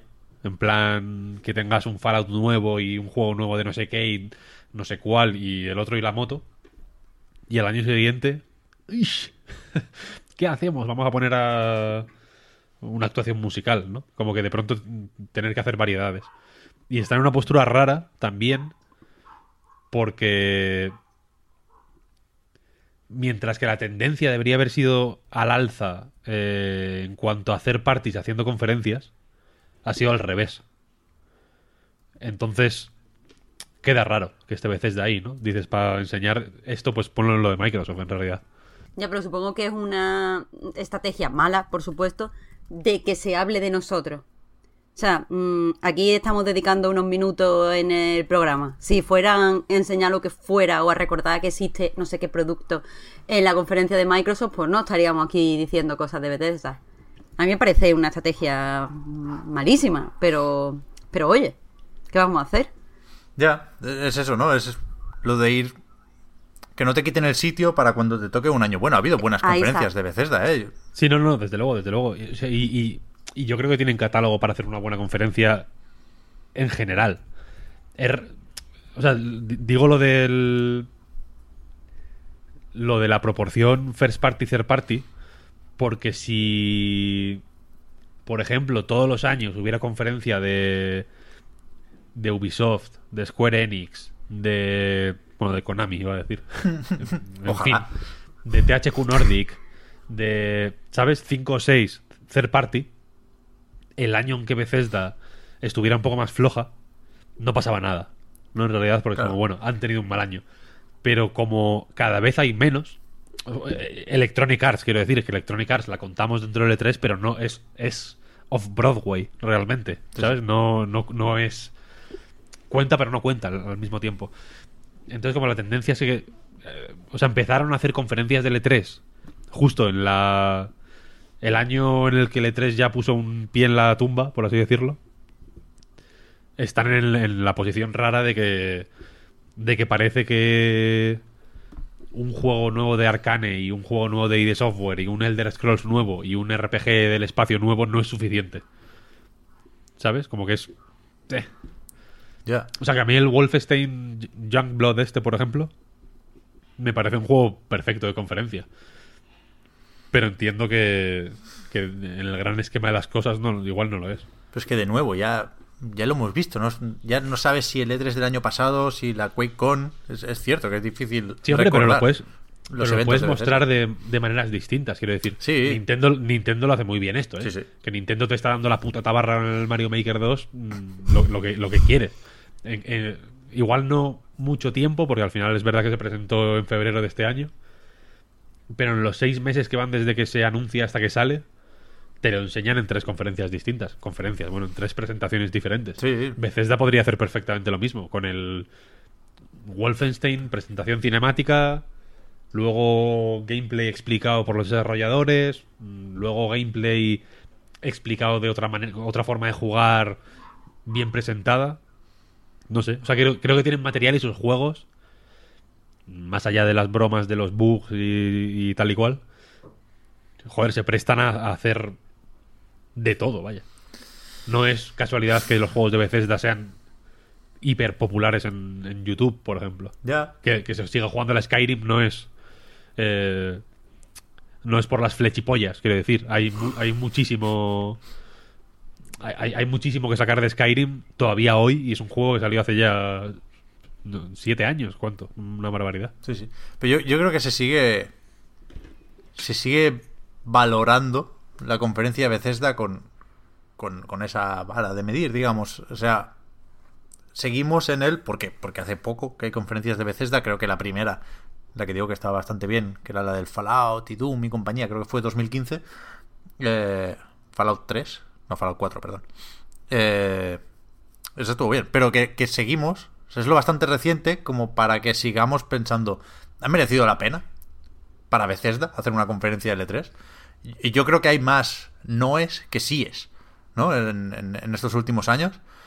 Porque tiene ese rollo también raro de la gente aplaudiendo mucho. de- sa- sabemos que hay mucho trabajador, mucho familiar de trabajador de Bethesda en, en el público de esas conferencias. Y se crea como un ambiente raro, es todo más forzado de la cuenta. Y entonces, si no tienes un, un pepinazo, que como decías, Víctor, salen cada bastantes años, pues te queda muy, muy blandengue esto. Tú dices que el Wolfenstein se puede presentar de tres maneras. Ya le gustaría, que no deja de ser, que va a ser la hostia, ¿eh? pero no deja de ser una expansión de Wolfenstein de New Colossus. No se puede presentar Pero- de tres maneras eso. Se, pu- se puede perfectamente presentar de, de- de las maneras que quieras, tío. Insisto. Tra- tráiler cinemático, pantalla de pegar tiros a, a los nazis en no sé dónde y pantalla de mundo abierto con... eh, en fin, puedes entrar por aquí, pero luego puedes entrar por el otro lado, no sé qué. Se puede presentar de cuatro, si quieres. Bueno. ¿Sabes? O sea, que quiero decir que de, que de mierdas mucho más simples te pueden sacar siete trailers. Entonces, yo qué sé, evidentemente se, se, se puede. Si, si, si diriges tu, tu conferencia hacia ahí. Si la diriges hacia actuaciones musicales y paranoias, pues no. Mm, Entiendo, vaya. Es que el- el- yo creo que el, el año pasado la conferencia de Bethesda hizo mucho daño. ¿eh? Claro, es que- ridiculísima, con todo el mundo ahí haciendo el, el parguelas, que no... Con el, con el Fallout 76, es que no creo que Claro, sea una grave, situación. No creo que sea. Insisto, una situación tan mala como Electronic Arts, pero déjala ir también, ¿eh? Bethesda necesita un, una alegría también, si nos ponemos así. Sí, necesita, necesita alegrías, desde luego. Pero, pero tiene buenos estudios y, Sí, y, tiene, y tiene futuro. O sea, quiero decir que, Beth- que Bethesda tiene... Igual estoy sobrevalorando la, la franquicia Elder Scrolls, vaya. Pero un juego se presente como Skyrim 2, por así decirlo, porque entiendo que Skyrim es más fuerte que Elder Scrolls como contenedor de todos los eh, juegos de la serie. Mm, Es un, es un pepino acojonante. vaya. pero que no lo vas a sacar en esta generación ya, el Skyrim 2. Y an- antes- No, hombre, pero- En teoría viene el, Sky, el Starfield antes, perdón. Pero ¿qué es eso? Que o, o Arkane o Starfield tienen que ser los protagonistas de esta conferencia. Y yo dudo que, que estén listos para serlo. En, en el sentido de que, que no creo que haya material para enseñar de estos juegos. No, hombre, pero te pueden sacar X mm, cosas más o menos falseadas o más o menos maquilladas. Y ya se van a la, a la Play 5 y a la Xbox Ya. siguiente ya. No, es que es eso, que Bethesda tiene que ganar tiempo, ya lo, lo intentó ganar con el Fallout 76, lo intentó ganar con la conferencia del año pasado, y, y esto es lo mismo un año después. Y a mí, la verdad es que, ojalá me sorprendan, ojalá me equivoque, ¿eh? pero me parece un- una posición en en la que de nuevo no, no espero nada de Bethesda este año. Yo espero todo, tío. Yo espero todo. Viva Bethesda. Me rompo una lanza a favor de Bethesda. En serio, en serio. Y que ya digo, eh, es una cuestión de timings, ¿eh? No es que no confíe en Bethesda, es que, es que los... Un Dishonored 3 y un Skyrim 2 creo que son para más adelante. Y el Doom Eternal, insisto, ya, ya está más que visto. Es que, pero eh, no es que no tengan nada contra Bethesda, es que no se puede comparar una compañía con múltiples estudios que además tienen eh, no sé qué proyectos paralelos y no sé qué apoyo a tal, como podría ser Microsoft, con estudios más chiquititos, que es que es eso, que no tendrían que estar todos los años. Es que es normal que no se pueda rendir igual cuando eres, mm, no estoy diciendo que sea un estudio pequeño, pero cuando eres un estudio mm, modesto, no sé Sí, cómo tal. Eh, y es que no, no es hacer de menos, es que ellos tienen que ser más realistas, ¿sabes? Claro, claro. Y es que encima, nos pilla de madrugada, claro, nos pilla con sueño, nos pilla cansados y nos, pilla ¿eh? más predispuestos a enfadarnos. Con lo- es que lo, lo tienen todo en contra, los pobres. El Pete Hines me sabe mal, Qué va, pero es que tío, lo tiene qué va. súper crudo, tío. Va a ser increíble. Va a salir Rosalía. Mm, que va a ser la música del tráiler de, de- Doom del. Wolfenstein nuevo. Espectacular. El del Doom Eternal. Va a ser Rosalía y la banda sonora. Espectacular. Va a ser- va a ser- No vais Me a saber. retiro, me retiro de los videojuegos. No vais a ¿lo has saber ni, ni por dónde os va el aire, tío. No, no sé, yo creo que va a estar bien. Vale. Bethesda me. Bethesda a mí personalmente me. Me atrae más que Square Enix, por ejemplo. Que, pues, uy, uy, uy, uy, bueno, bueno, bueno, bueno, bueno, cuidado, ¿eh? O sea, yo, que Bethesda, creo que es una compañía que si no estuviese, se echaría mucho de menos, ¿eh? A tope con Bethesda, pero que no está para el 3 bueno, lo que hemos dicho. Va. ¿Hacemos PC Gaming Show? ¿Queréis parar aquí? ¿O, lo hacemos al final con un best of the rest? A ver, va, a ser. mm, Nos podemos parar si quiere para decir que no podemos adivinar qué, qué traerá, porque es siempre ilusión y magia. Pero que yo estaré ahí en la conferencia que vaya más despierta. O sea, si me tomo un café por la noche, no. Doy más. Si me tomo un monster por primera vez en mi vida, va a ser para el PC Gaming Show. No, pero no. Bueno, en principio, si duermes bien no hace falta porque ya es. O sea, después de Bethesda nos vamos a, a sobar, nos levantamos con la calma el lunes día 10 y hasta las 7 de la tarde no empieza el PC Gaming Show, ¿eh? Bueno, a ver, yo, yo vivo de café, de, de tres cafés Ya, diarios. ya, ¿eh? bueno, Eso no, no sería tal. Pero el que, que Monster, eso. mm, sí o sí antes del PC Gaming Show, vaya. ¡Ay! Bien, Víctor. Yo ya los tengo. Yo ya los tengo comprado y todo, eh. Un blister de 6. blister no un pack, no sé cómo se llama, bueno. Entonces me, me habéis hecho parar aquí en el PC Gaming Show y os voy a jorobar la fiesta, recordándoos que esto está patrocinado este año por la Epic Games Store. Con lo cual, la gran familia del PC está dividida. Efectivamente. Y aquí, Entramos. aquí van a PC enseñar. Gaming Show.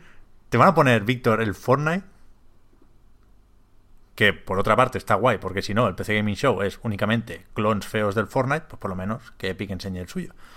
Pero aquí va a salir Annapurna, van a salir todas las exclusivas de la Epic Games Store, va a salir Randy Pitchford, si no ha salido en, en Microsoft, bueno, y sí ha salido también. Si no está en la cárcel en momento ya. Pero que va a ser la Ep- Epic Games Store Show. Pues, ¿cómo va a ser entonces Pero- la conferencia? Hombre, bastante, bastante buena, la verdad. Saldrá el Journey. No, hombre, pero Sale la semana que viene el Journey, ¿eh? ya lo has dicho tú. Va a salir Anapurna. eh, digamos que mm, rociándonos de, de- de belleza y de, y de ilusiones para el futuro. Va a. O sea, la- el PC Gaming Show va a ser interesante porque va a ser una pieza fundamental, yo creo, en el conflicto comercial Estados Unidos-China. ¿No? Porque hay actores de los dos. Quiero decir, tienen al enemigo en casa. Porque Epic, evidentemente, eh, tiene intereses en China, pero tiene que, que digamos que. Que, eh, que quedar bien, ¿no? Que, que- que estar representable de cara a Estados Unidos. Entonces va a ser muy interesante. Van a intentar colarnos eh, algo de Wii Game, por ejemplo. Que va, hombre. Pues, ojalá, tío. No- ¿Tú no quieres un buen clon del League of Legends con dibujos chinos que no entiendes? Que va, pero si, la, si Wii Game en Occidente es la Epic Games Store, tío. Wii Game salió ya en Occidente. Pero estaban como en pruebas, ¿no? Era un soft launch Sí, de estos. están ahí como, sí, sin, sin avisar mucho. No, pero ahora hablando en serio, eh, entiendo que puede ser problemático o polémico que Epic esté ahí dentro. Creo que es un paso lógico, por otro lado. Sí, a ver. O sea, va- vamos a recordar que, es, claro, el, el PC no tiene un- una marca detrás, ¿no? Como si tienen Xbox, PlayStation y Switch. Con lo cual, el PC Gaming Show, por si no sabéis, que supongo que sí, es una conferencia que organiza PC Gamer, que organiza un medio Sí, y sí. que está abierto a colaboraciones y patrocinios, con lo cual uh, muchos años había sido AMD, con lo cual excluías los juegos que tenían trato con Nvidia. Este año es Epic Games Store, con lo cual pues hay unos intereses ahí que son más o menos evidentes. Y, Y lo. Pero lo. O sea, lo. Lo complejo de esta situación es que como no hay juegos, en principio, exclusivos de Steam, Steam de nuevo se queda en una posición rara. Es que es verdad que el juego, que lo de las exclusivas es una guarrada, pero al mismo tiempo es un movimiento que lo cambia todo.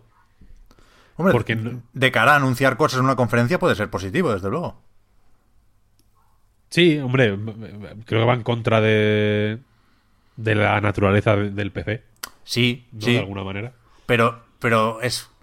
O sea, entiendo que no son los términos importantes a la hora de plantear esto, ¿eh? Pero, insisto, creo que le que puede ganar relevancia el PC Gaming Show.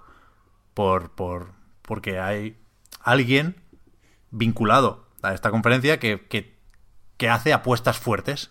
Es lo que faltaba hasta ahora. No, no. En ningún momento da la sensación de que se podía anunciar Half-Life 3 en un PC Gaming Show, ¿no? Y ahora sí da la sensación de que se puede anunciar algo. No sé si una exclusiva temporal, no sé si un acuerdo de distribución, pero, pero yo creo que, que, que cabe esperar anuncios más gordos que otros años. Es verdad que, que- que esos anuncios serán recibidos con, con abucheos por parte de la mayoría, quizá, o, o una parte considerable de la comunidad del PC, pero bueno, esa es una posibilidad. La otra es que salga de David Cage a vendernos el Detroit otra vez, ¿sabes? Que Ya. enseñarnos Ya, ya. el- la escena de la pecera. Bo- Otra guay. cosa que te digo es que esto puede ser, en realidad, el fin del PC Gaming Show, por otro lado. Y que el año que viene sea la conferencia de Epic, Totalmente probable. Sí, sí. ¿no? Y que, y que el PC, digamos que poco a poco, lentamente, se vaya equiparando a Epic, ¿no? Y que el resto de las alternativas, bueno, en fin, queden como eso, como como otras posibilidades secundarias. Eh, pero que la principal sea Epic, realmente. Epic si se lo... poca broma con esto, porque si se lo monta bien y si... Yo creo que si es un poco ambiciosa con los juegos, que es algo que yo creo que le falla ahora mismo, como le falló a Valve, vaya. Mm, joder, ahora evidentemente está todo el mundo de morros, pero yo creo que puede dejar de estar de morros. Si hacen, si hacen juegos, si hacen... Si hacen, si hacen algo por la Epic Store. Sí, sí, sí. Más que, más que comprar exclusivas, quiero decir. Hacer ellos juegos. Si, si de. Si el rollo developer friendly. Si predican con el ejemplo. quiero sí, sí, decir, sí, ¿no? En plan, nosotros somos desarrolladores. Y esta, esta tienda es para desarrolladores. Y para. Y para gente que le, que le gusta. Pues eso. Eh, eh, porque quiero decir, eh, Steam era eso en realidad. Era, somos nosotros, joder, eh, hacemos el puto Half-Life, ¿no? que tampoco está, tampoco está mal. Tenemos el Counter, tenemos el Portal, tenemos el Team Fortress y tenemos a otros desarrolladores. Ahora Valve está un poco ahí. Incluso cuando hace juegos. Es evidentemente otro rollo, ¿no? Porque los últimos movimientos del Counter-Strike son otro rollo. No es un juego de desarrollador, sino que es ya como una plataforma de, esports para sacar pasta. El Artifact este salió medio raro. Joder, ya ves. El Dota 2, pues bueno.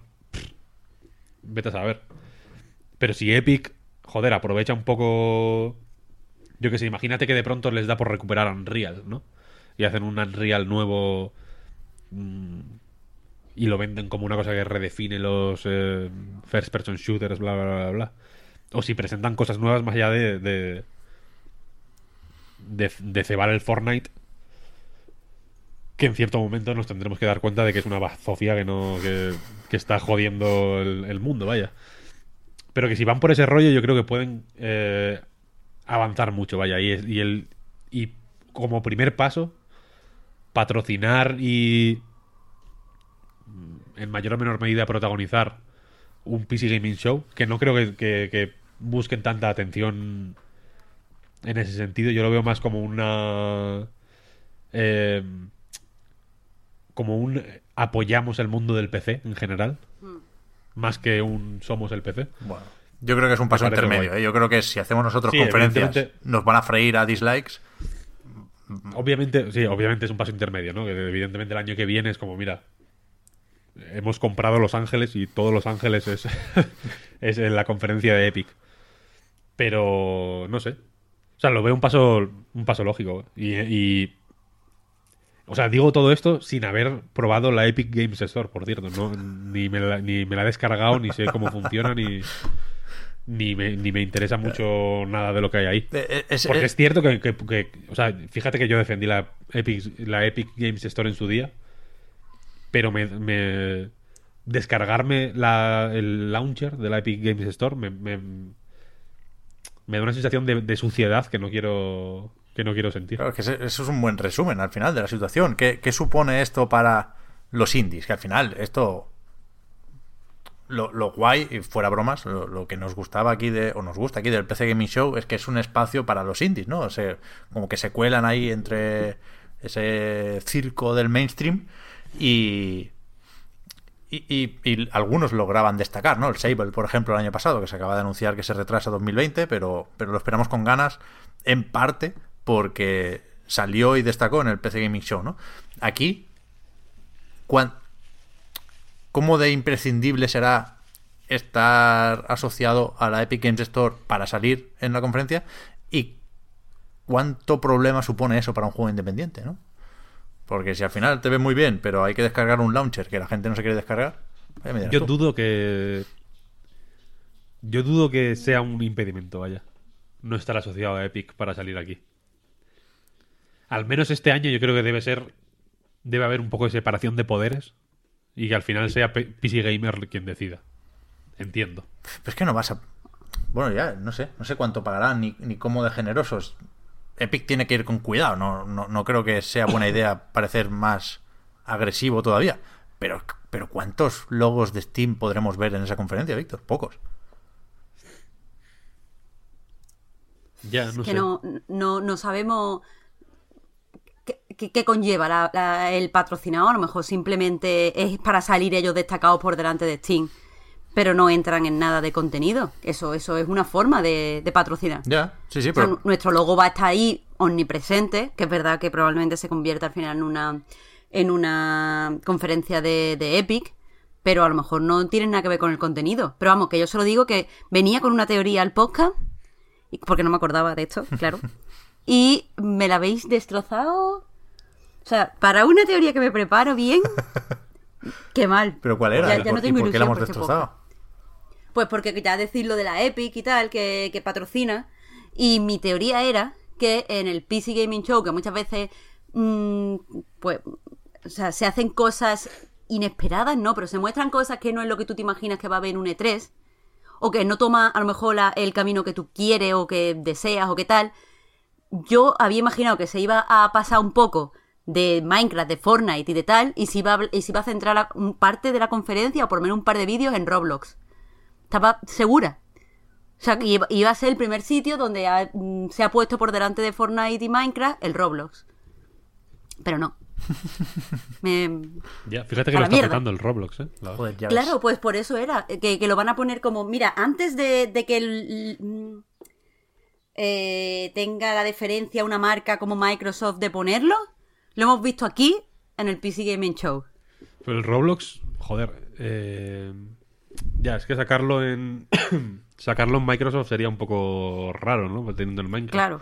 Pero creo que no está en Play, ¿no? Me parece que solo está de consolas, solo está en Xbox, me parece.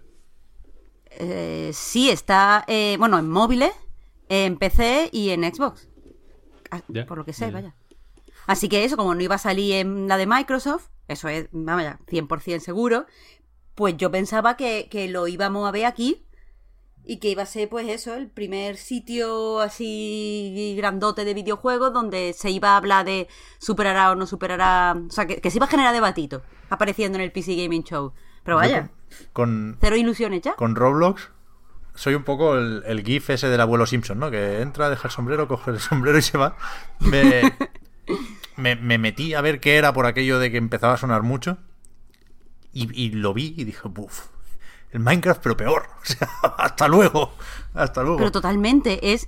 O sea, no me gusta el Minecraft, pero esto es feo, tío. Todo lo malo del Minecraft y nada de lo bueno del. Minecraft. Y- el Minecraft no tiene nada malo, tío. hombre, yo qué sé. La hostia, el Minecraft. Igual sí. Tiene más cosas buenas que malas. Yo, yo soy pro Minecraft. Pero. Pero eso, que, no, no, no puedo hablar ni quiero hablar de Roblox. Pero, por aquello de, de no querer yo eh, destrozar teorías, Marta, aquí hay un común denominador que es Tencent, que es omnipresente y que ayer se anunció un acuerdo, una alianza estratégica entre Tencent y Roblox. Y Tencent, quieras que no, pues tiene ahí su buen cacho de Epic y a lo mejor a lo mejor lo, lo, lo pueden colar. No pierdas la esperanza de, Yo de ver el Roblox. no pierdo esperanza, pero dinero ya no pongo. Ya, eso no. Yo Eso no, no rompo lanzas ahora con esto. No, pero ahora en serio, o sea, sobre eso de cuánto de fuera de la Epic Games Store puede caber aquí, acordémonos de los Game Awards, que también puso pasta ahí Epic para aburrir y casi todo lo que se anunciaba era Anapurna y entonces veíamos, ¿no? Vimos muchos logos de la Epic Games Store y, y- y relativamente pocos de Steam, alguno hubo, ¿eh? Pero, pero en eso en eso consiste el patrocinio, vaya, en, en imponer tu marca. Vosotros tra- No sé, no sé. estaréis a tope. La, sí, la Sí. mejor conferencia, sin duda. Vale, vale. Total. Pues, pues- Sí, me voy a hacer, o sea, me voy a hacer el café yo también, pero no para ver la conferencia, sino en una terracita ahí contemplando Joder, los pajarillos. Pep. No, no, yo no voy a ver el PC Gaming Show. Paso. Lo mantengo, no es canon y de hecho no sé por qué le ha puesto Vandal, que ahí lo estamos mirando, en su tabla de horarios de la conferencia, que también es un, un icono del E3. Icono, ic- iconic Table. Y, No sé, no sé. pero que la fiesta no para, porque ahora viene Ubisoft. A las 10 de la noche, tres horitas después, Ubisoft, que tiene evidentemente que empezar con un baile extremo para reclamar atención después de que la gente esté extasiada totalmente por el PC Gaming Show. Bueno, se solapan, de hecho, ¿no? El año pasado se solaparon, me parece. varios años se solapan, sí. Y- y no sé cómo van a medir los tiempos este año. Por eso eh, es como un niño que tiene que llamar la atención. Si no llama la atención, la gente sigue extasiada viendo alguna expansión del American Truck Simulator. Ya. Es, es- muy, poca broma, lo espero con un montón de ganas, las, nue- las nuevas expansiones. muy difícil decirle a la gente que deje de mirar un clon del Wall of Tanks, yo lo entiendo. Pero Yves, Yves Guillemot es un hombre de recursos y lo va a volver a intentar este año. Y bueno, tiene, tiene un tráiler y todo. Ubisoft también. Decíamos lo de Microsoft, pero Ubisoft se toma muy en serio el E3 por la cuenta que le trae también. Por Hombre, Ubisoft es lo único. El, único vestigio totalmente canónico del E3, como ha sido toda la vida, es Ubisoft. En realidad, ¿no? Sí, sí. Y lo decía porque preparó un tráiler y todo. Hay un tráiler, me gusta mucho que haya trailers de las coberturas o las conferencias, perdón, del E3. Y un tráiler bast- bastante poco llamativo, si me preguntáis a mí, porque decía que estará pues el Gorre con Breakpoint, eh, bueno, sabemos que no estará el, el Skull and Bones, de hecho. Pero todos esos juegos como servicio que van por la enésima temporada, todos están ahí. Y al final del vídeo salía el Leaves justamente diciendo, y puede haber también una o dos sorpresas, o una o dos cosas más. Que veremos qué son, ¿no? Están las dudas de si el Splinter Cell, de si no sé qué. Se filtró el de los patinadores, ¿lo habéis visto? Roller no sé qué. Sí, sí, sí. Como un Rocket League ahí, un cartoon de patinadores. Que bueno, yo qué sé. Es que Ubisoft es capaz de hacer que esto funcione. Pero aunque es verdad que el, que el formato y las expectativas, Víctor, son el, lo- lo- el estereotipo de conferencia de E3, el contenido a mí se me E3. hace cada vez más pesado, ¿eh? Porque es un ejemplo de buena praxis lo que están haciendo con el Rainbow Six, en el sentido de que han ido haciéndolo crecer, lo que decías sobre el Apex, Víctor, del crecimiento orgánico. sí, sí, justo. Rainbow Six es el ejemplo perfecto, ¿no? No- Han ido actualizando, han ido apostando por, por- por su idea y, y la comunidad ha respondido. Pero, para mí es el anti-E3 lo de enseñar actualizaciones de juegos viejos. O sea, que saber que el día 10 de junio a las 10 de la noche voy a ver For Honor me destrempa de una forma que no te lo imaginas. Ya. Por, ya, por, por muy bien que esté actualizar el For Honor ¿eh? y mantener a la comunidad con cosas que hacer, pero es. Eso debería ser un Ubisoft Direct y no una conferencia de 3. Que, que, ya, que ya veremos si lo hacen, porque estos de, de Ubisoft no paran por comentar cosas que han ido saliendo. Se habla de un Ubisoft Pass, ¿no? Como que apareció en una tienda o en una web Hostia. oficial. O sea, van a hacer un. Un EA Access o un Game Pass de Ubisoft, vaya. Su, el, el Netflix de los Ubijuegos. Ojalá lo ponga debajo del logotipo, ¿eh? Pero eso, ¿qué, qué, qué esperamos? Es que, es que van a ser mucho de lo que ya hemos visto. A mí me han dejado de gustar las conferencias de Ubisoft, ya está, ya te lo digo. En 2016, con. No, 2017 fue. Con el Mario and Rabbids estuvo gracioso y tal. Pero desde que no Hombre, desde que no nos la intentan colar al final, esto ha perdido mucho. Ya, es que siempre, siempre se nos ha criticado mucho por defender eso. Pero es que a mí me daba alegría, tío. La, me- el- la, men- la mentirijilla, mentira piadosa. ¿No? Que, que- que sabes que es, men- que es mentira, como el típico colega que que de pronto te suelta el... Es, que era Invent, Invent Man. Y era guay, en realidad, ¿no? Que te sacaran ahí el tráiler imposible totalmente. No sé. Ahora a veces sacan incluso ba- bajones de frames y todo. Inaudito. o sea, tú eh, te centras mucho en, en el E3. O sea, en la muerte del E3 porque hay, yo que sé, una zona de esports en el Convention Center. Pero son los bajones de frames lo que ha matado el E3. ¿No? Un poco. Ya, El E3 no debería ser todo magia yo creo que y sí. perfecto, impoluto, aunque, aunque luego sepas que, que, que- que la realidad es, es fea, ¿no? Y que el Assassin's Creed nuevo pues va a salir el muñeco sin cabeza con los ojos ahí flotando y con la y con la con la mandíbula como al aire. Pero lo guay es que sea impoluto en el en la realidad precisamente Rainbow Six eh, Rainbow Six Siege, que es un juego por lo demás intachable, ¿no? En ese sentido. No solo porque se lo han currado bien, sino que también... eh, eh, joder, el... El género no es el más habitual de Ubisoft. Es un juego relativamente distinto a todo lo que suelen hacer, etcétera. Y aparte, pero, pero su presentación fue, yo creo que un antes y un después, ¿no? Porque era lo más fake del, del planeta Tierra.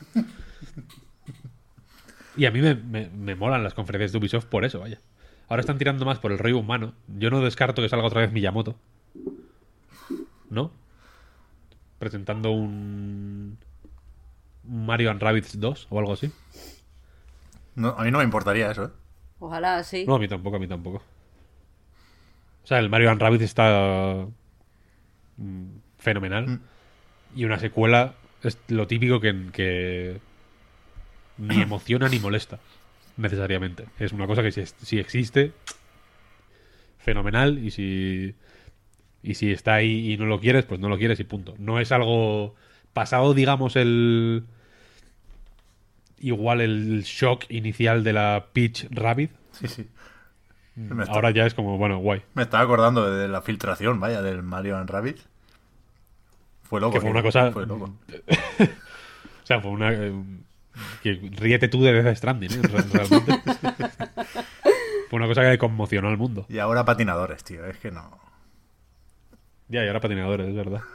No sé, habrá que ver. eh, No sé, no sé. Es que de- de- con- antes. Es que no sé si estaba ahí en, mi momento de. de. mm, cataclismo wifi. Pero. Pero antes estaba comentando que, con Capcom, co- por ejemplo, no tengo imaginación como para. como para esperar nada más que un Resident Evil 8, por ejemplo. O cosas más o menos recientes, secuelas, ¿no? No, no tengo esa imaginación para imaginar a lo grande.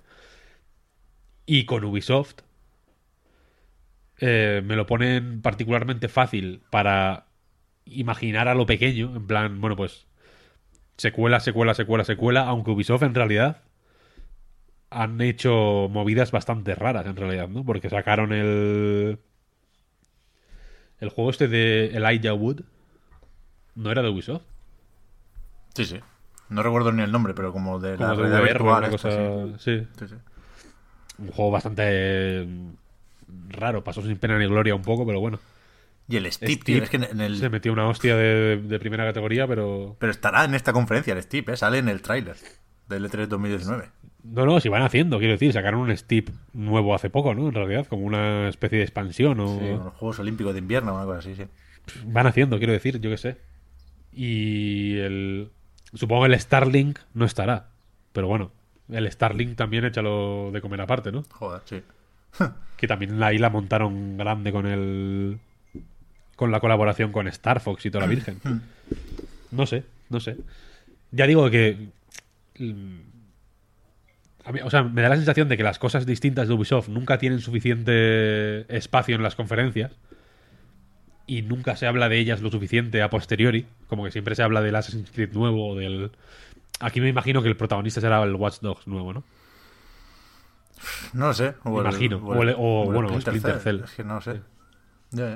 Esos dos, digamos, que ocuparán todos los titulares, ¿no? Y, y, y cualquier cosa un poco más bizarra que haya probablemente quede en segundo plano y acabe mm, disolviéndose en el mar infinito de, de la información de Internet y al final o se pega una hostia o poco a poco pues mm, acabe convirtiéndose en un Rainbow Six, yo qué sé.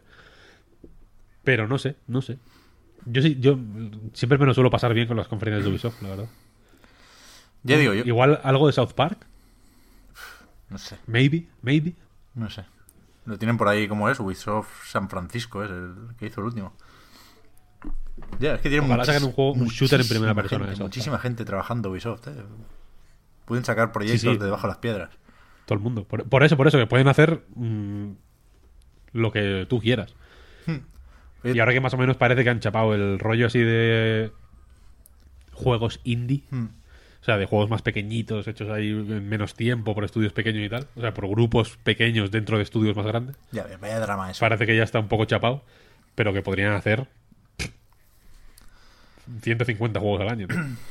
No sé, yo he hecho un poco de menos las conferencias de hace tres o cuatro años, ¿eh? Ya digo, después nos quejamos del downgrade y, y hay que quejarse, pero como, como conferencia funcionaba muchísimo mejor. Y no solo por la sorpresita final, también por eso, ¿no? Te colaban algo de UbiArt en medio y hostia, te hacían unas cosquillitas eso que molaba mucho. Yo creo que ahora ya Ubisoft ya se ha aprovechado, entre comillas, del E3, ¿no? Ya, ha hecho todo lo que tenía que hacer en, en conferencias previas, ya, ya ha hecho a rodar muchas pelotas que se han hecho muy grandes ahora y no espero mucho ya, la verdad.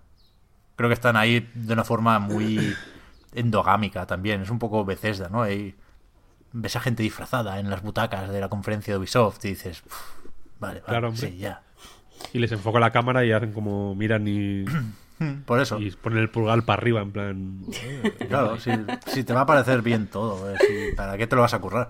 O sea, Ubisoft debería ser, como, como, como fue durante mucho más tiempo que nadie, el, el E3 posmoderno. El E3 de, de prefin del mundo.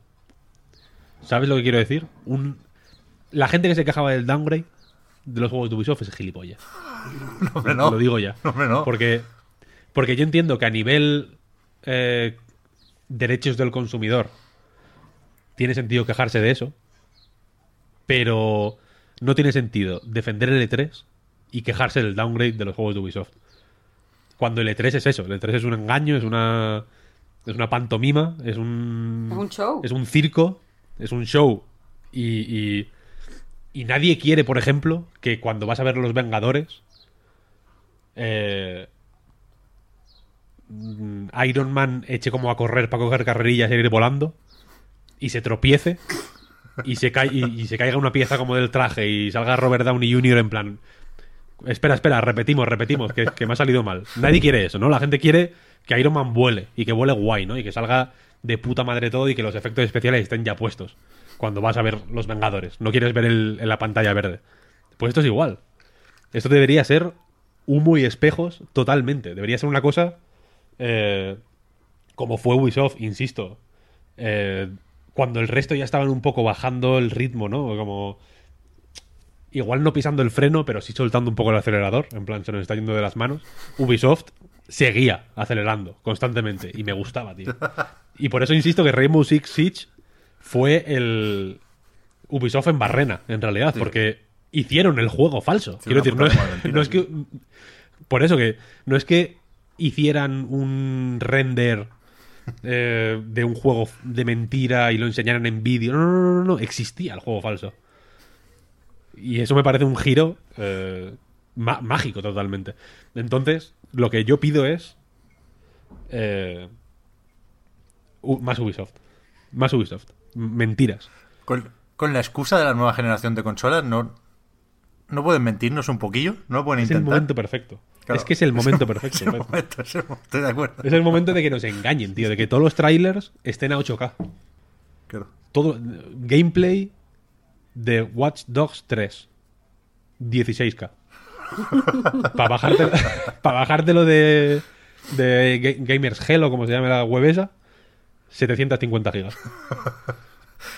Va a, a 120 frames. claro, y el año que viene, el año que viene ya dicen, bueno, no teníamos las especificaciones finales de las nuevas Claro. máquinas. Es que con el dev kit, tal, ahora va a 720 y a 25 frames por segundo. es como. Ahora, ahora, ahora tienen las mismas specs que Friends en, DVD. Antes, antes era muy tocho porque, claro, no era equipos finales, etcétera. Estaba ejecutándose en PCs eh, similares a lo que esperábamos que fueran las nuevas consolas. Engaño, tío. Es que, no sé. Sé que puede sonar radical, pero es que el E3 es eso, tío. Si, si... No, no puedes estar pidiendo justicia y que el E3 funcione. Porque el E3 es un ecosistema injusto.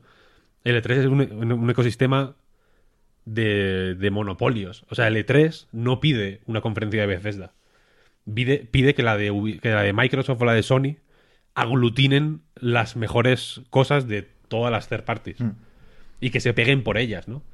Y que si en, ahora evidentemente no, pero en un en un mundo ideal o, no- o, o en el peor de los mundos, según como lo mires, Microsoft y Sony es- estarían matándose por ver quién saca el, el Cyberpunk, por ejemplo, ¿no? O el Resident Evil nuevo, o, el- o quién saca el Call of Duty, o quién saca el... Ahora no, ahora no. Es así. Pensamiento random. Quiero intentar colar una idea así medio improbable en cada conferencia. ¿Visteis lo de la hoja de ruta de las películas de Disney que, que llega hasta que estemos ya todos enterrados? No, no sé cuántos años vista, pero bueno, eh, hay planes, ¿no? Y claro, como ahora Disney compró Fox, estaban las próximas películas de Avatar ahí metidas. Y no sé, no sé para cuándo caía Avatar 2, pero, pero más o menos lejos, ¿no? 2021 igual incluso. Recordemos que Ubisoft, Ubisoft Massive concretamente, está haciendo un juego de Avatar. ¿Ah, sí? No, no, no me acordaba de eso. Pues esto se anunció hace ya un par de años igual. Y, y por eso, que, que, que, que si tienen que esperar a la película, por aquello de hacerse promoción el uno al otro, nos vamos a hacer viejos. A lo mejor los sacan pronto y sirven para enlazar las dos películas, ¿sabes? No- Nos cuentan la milonga del Transmedia. ¿Transmedia es? Sí, ¿no? Así lo llamaban. Sí, Sí. sí. Sí, sí. Ojalá. Ojalá hagan una peli de Titanic también. O sea, un juego de Titanic. Estaría- Skull and Bones. El juego, el juego de Titanic. Pre- Pre-order bonus. Estaría guay. Vale, va, pasamos de Ubisoft ya. Sí, por favor.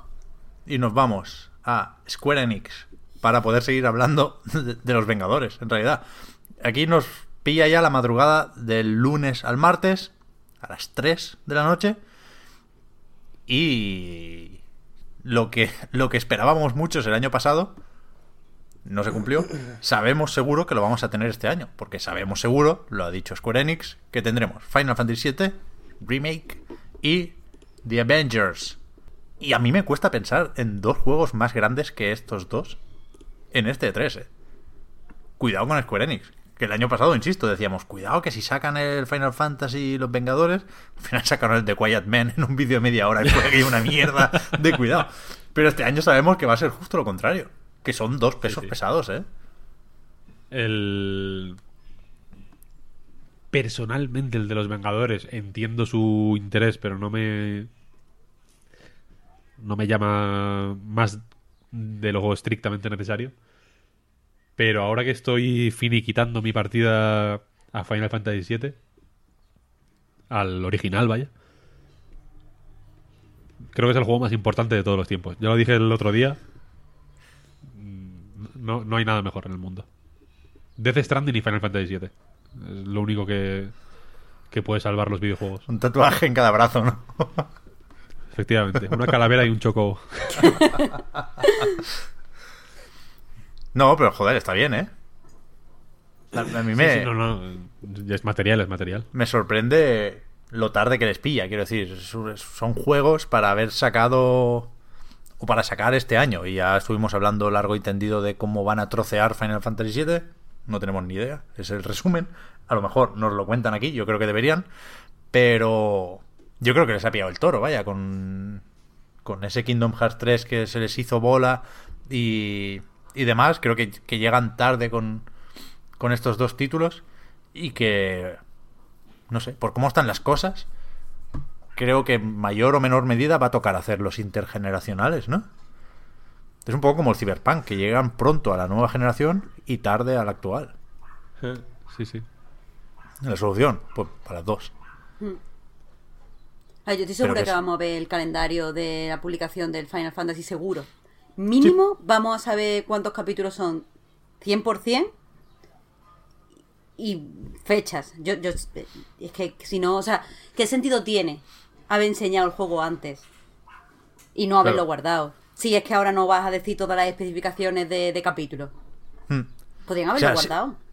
Si, si no lo dicen, estoy de acuerdo, Marta, se las van a haber ingeniado, que tiene mérito también, ¿eh? Para poner a la gente de culo con cualquier anuncio de Final Fantasy VII. O sea, cada vez que lo enseñan, bien porque es Final Fantasy VII, pero mal porque no nos falta información aquí, ¿no? Yo no creo que sean capaces. Yo estoy de acuerdo en que van a... Se habla incluso de publicar una demo, pero yo creo que van a tener que decir número de trozos y fecha aproximada. Y luego ya lo de las plataformas, pues bueno, si no se puede decir, no se dice. Pero. Pero si no resuelves esas dudas, te buscas un problema con un juego que, por el que deberíamos estar todos salivando. Y, no- y no creo que sea así, por las dudas. Sí, sí, totalmente. Sí, sí, sí. Yo tengo, debo decir, tengo una serie de dudas con Final Fantasy VII Remake que, que tienen que ver con la con la propia naturaleza del Final Fantasy VII. Veo muy veo contraproducente y lo digo después de haberlo jugado. Veo contraproducente meterle demasiadas secundarias, que es por lo que he estado leyendo por ahí, eh, veo que es una de las soluciones que la gente considera oportunas para sacarlo en tres trozos, ¿no? Tener como X. da- darle la entidad de juego completo un poco a cada parte con misiones secundarias. Sí. Y creo que no encaja con Final Fantasy VII. Con otros Final Fantasy igual, pero con el 7 ni de puto palo. Por, por mil motivos, ¿eh? Por, por el ritmo mismo del juego, por la urgencia constante que tiene la historia, que no es como... Insisto, en otros Final Fantasy igual igual puede encajar un poco el juego más pausado que motivan las secundarias, etcétera, etcétera. Pero en el Final Fantasy VII mm, vas constantemente detrás de Sephiroth, por ejemplo, Hmm. y es una cosa de, de- tenemos que darnos prisa, siempre, ¿no? En plan, hay que darse prisa porque Sephiroth está no sé dónde. Pa, pa, pa, y tienes que ir hacia allí.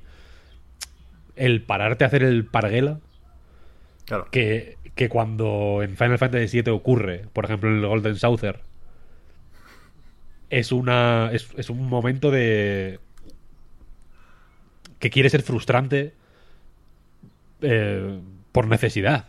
No te dejan guardar gratis, tienes que pagar por guardar. Una cosa que revolucionaria que, que, que dudo que se pueda replicar aquí, pero bueno. Eh, y, y- y si quieres Con micropagos. guardar o avanzar, ya, no, no- no quería ni mencionarlo. Eh, o sea, en ese momento el- el- es, es como un, es un momento chungo, ¿no? Porque si quieres tomarte un respiro, digamos, tienes que pagar y para pagar tienes que participar en juegos de azar. Es, una, es un momento que, que- que creo que no encaja bien con, con el rollo Final- de Final Fantasy VII. O sea, el, el- tener que... Eso, llegar a Cosmo Canyon y ponerte a... A, a que un tío te diga, "Ah, se me ha perdido, no sé qué, vete a buscarlo. Como tío, no. ¿Sabes? No. El ritmo de Final Fantasy VII es moderadamente directo. O sea, ya comentamos aquel día en el que hice una defensa a ultranza de Final Fantasy VII como mejor juego de la historia. Eh, O sea, ya en ese momento dije que, que- que es un Final Fantasy relativamente corto. Porque es muy directo, joder. Porque es un juego bastante centrado. No sé. Hmm.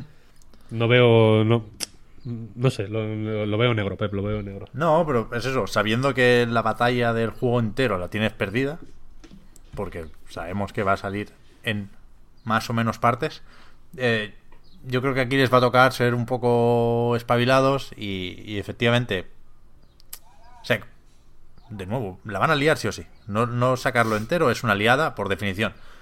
Pero entonces va, va a tocar jugar con eso, con el momento en el que haces aparecer a Sephiroth, por ejemplo, retrasar su aparición para cambiar el ritmo del juego.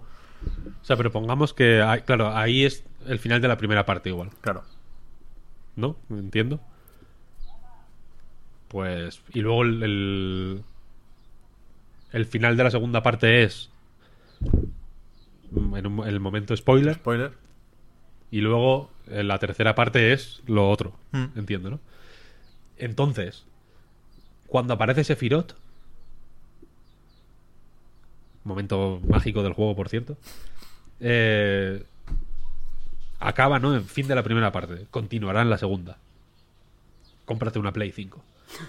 Eh, lo que vas a hacer a partir de ahí es hacer el, el pollas. Hacer misiones secundarias. ¿Sabes lo que quiero decir?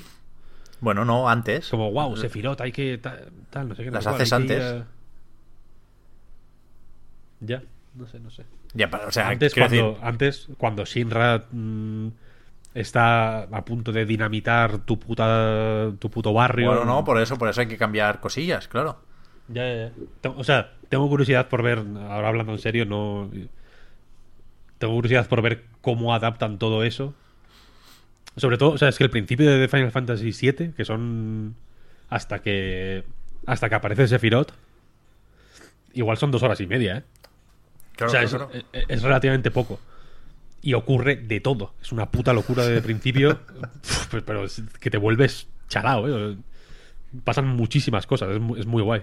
Pero que, Víctor, lo que yo no, no veo que tenga que ser sí o sí mm, misiones secundarias. Lo que normalmente se hace, y lo hace todos los textos episódicos, es meter una trama que sea autoconclusiva en el mismo episodio. Y eso no tiene por qué llenarse de pequeñas misiones secundarias, sino meter una cosa en concreto, una solo, que empiece y acabe. Para darle cohesión en sí al capítulo. Que puede ser más o menos importante según la duración del capítulo para intentar equilibrarlo todo.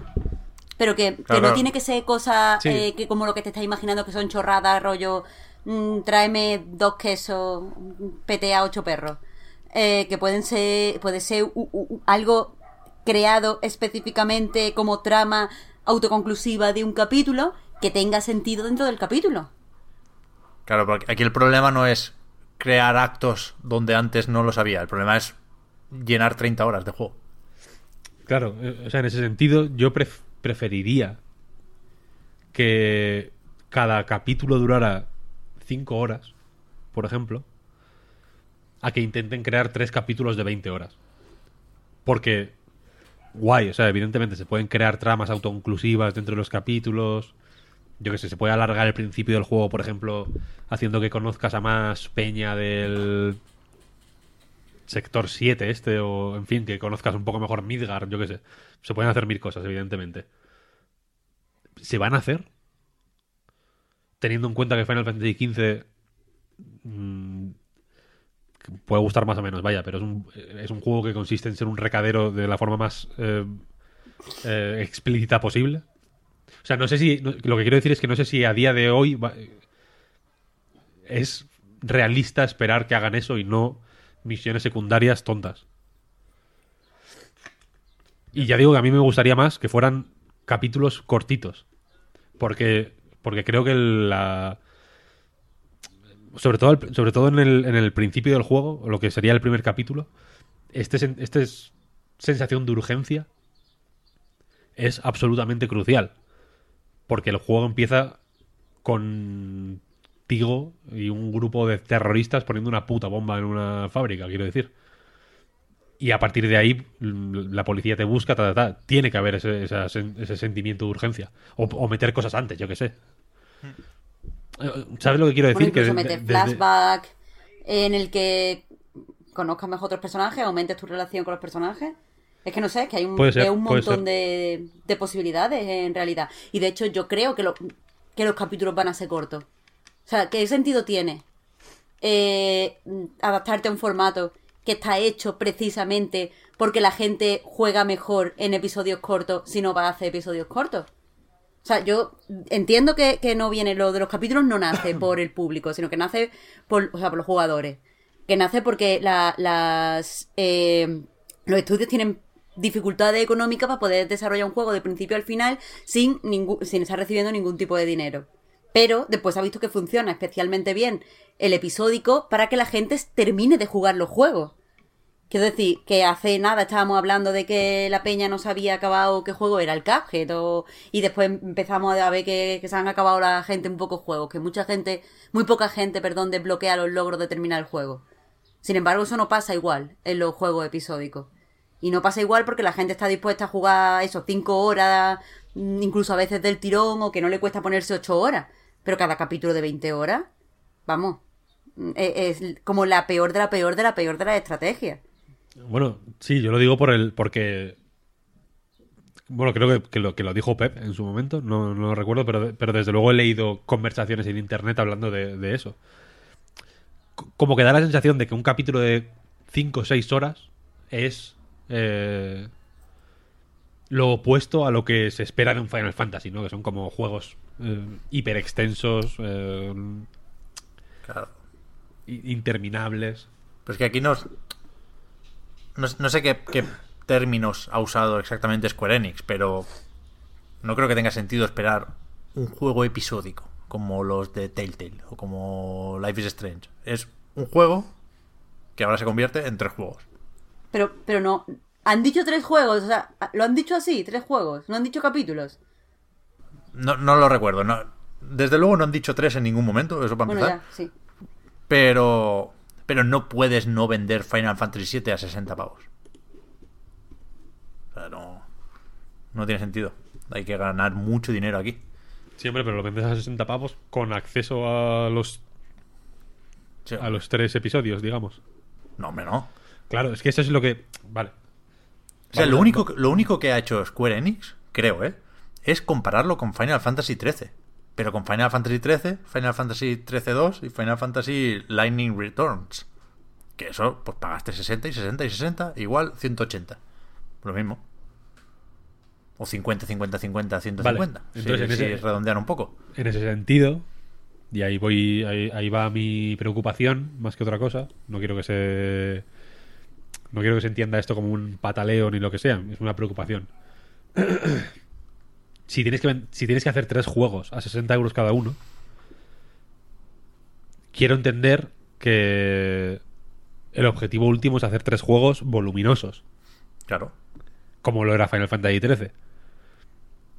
Entonces, mi preocupación ahora es que Final Fantasy VII es, es guay como es, sobre todo ciertos momentos cruciales.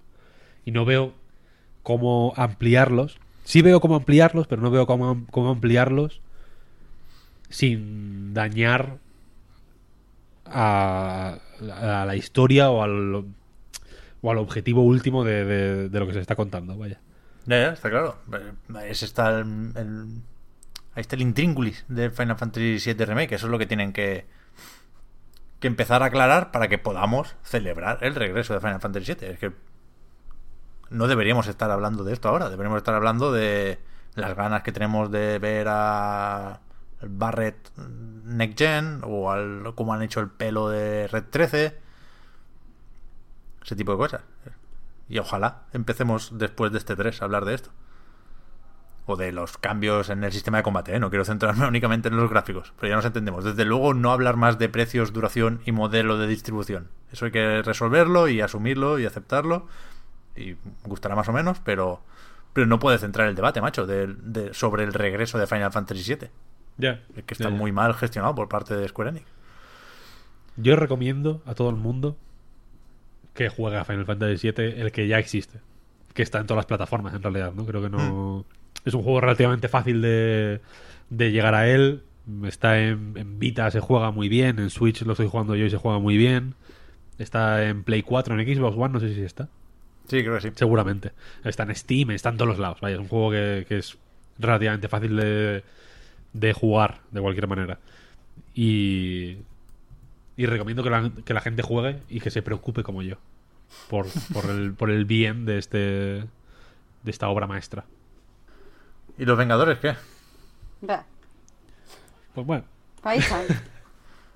Pero. Ya, es que no sabemos nada, no sabemos el género siquiera del juego, ¿no? No sabemos si es en primera o en tercera persona. Mola tener que descubrir todo eso en la presentación. Por cierto, eh, se ha dicho que estará en la conferencia de Square Enix, que es lo que estamos comentando aquí, y también el Geoff Keighley dijo que tendría algo en el E3 Coliseum. Con lo cual, bueno, ya veremos. Yo, yo también es un juego que si fuera Microsoft quisiera tener en mi conferencia, aunque sea antes, ¿no? Yo creo que lo veremos en varios sitios, a eso voy. Pero. Coño, que los ingredientes. Poca broma, ¿eh? Que esto es Crystal Dynamics que lleva sin. Sin publicar nada desde el Rise of the Tomb Raider en 2015, ¿eh? ya. Son cinco años trabajando en esto. Bueno, a lo, a lo mejor no, porque el acuerdo entre Square Enix y Marvel se anunció a principios de 2017, he leído antes por aquí.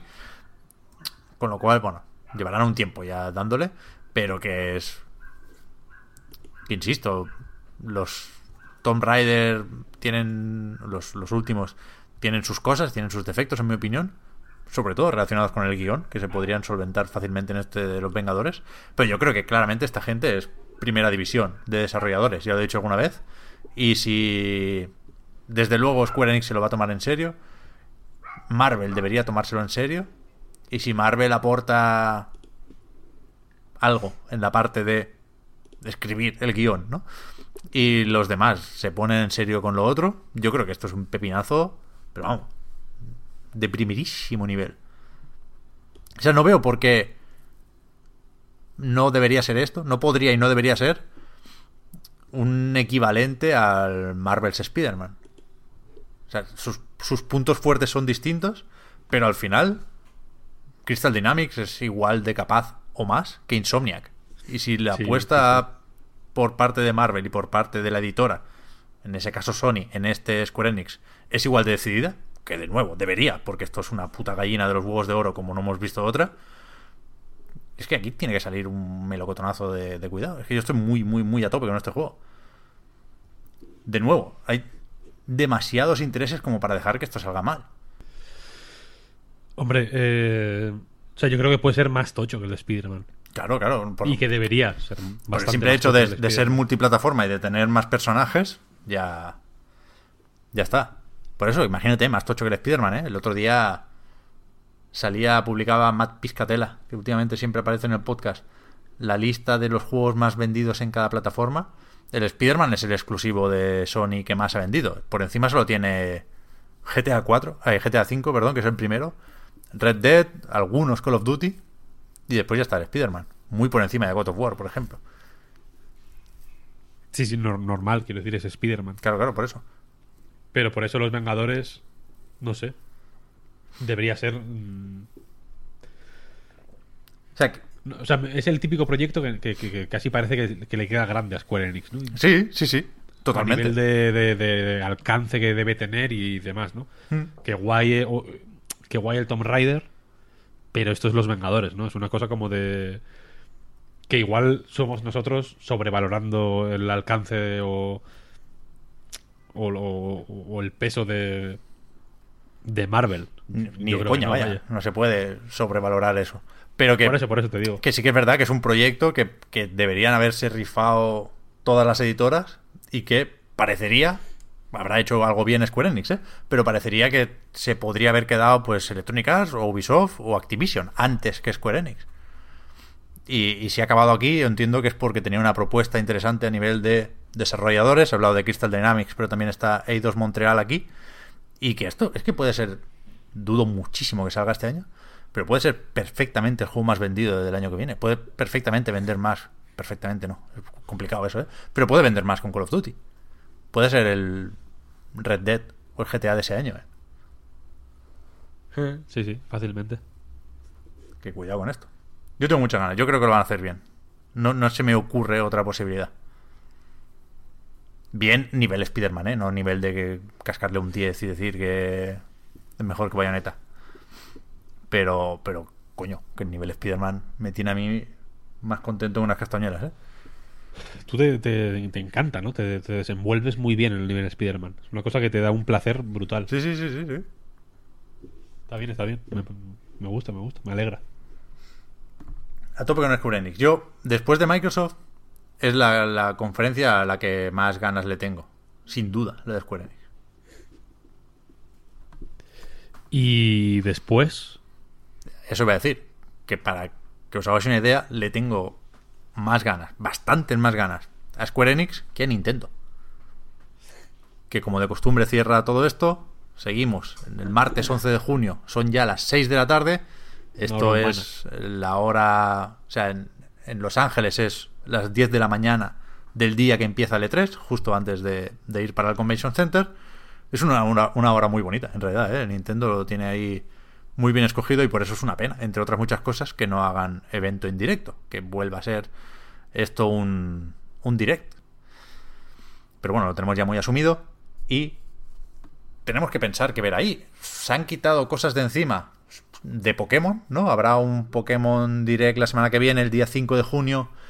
Eh, Se han anunciado ya un montón de cosas de Pokémon en, en- en una conferencia de prensa que hicieron sus responsables y que podemos, iba a decir, podéis com- comentar si os apetece, porque yo no, no soy capaz de hablar de Pokémon Sleep. Pero, pero coño, es Nintendo. Es Nintendo y Switch necesita, necesita pilas.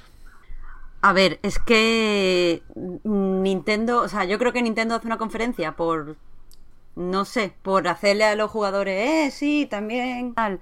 Pero que es que esto no, no tiene nada que ver con Nintendo, pero ¿para qué? O sea, antes estábamos hablando tú y yo, Pep, antes de, empezar, que si enseñarían o no enseñarían en Animal Crossing, cosa que a mí me encantaría porque me flipa Animal Crossing, tengo muchas ganas de ver y, eh, Animal Crossing y, a mí me terminar viendo cualquier cosa de Animal Crossing me, me levantaría la semana. Pero no lo van a hacer, ¿por qué? Porque van a conseguir más repercusión haciéndolo dentro de dos meses en un Animal Crossing Direct donde, yo qué sé, va a ser lo mismo que podrían haber hecho aquí, pero allí va a estar todo el mundo pendiente.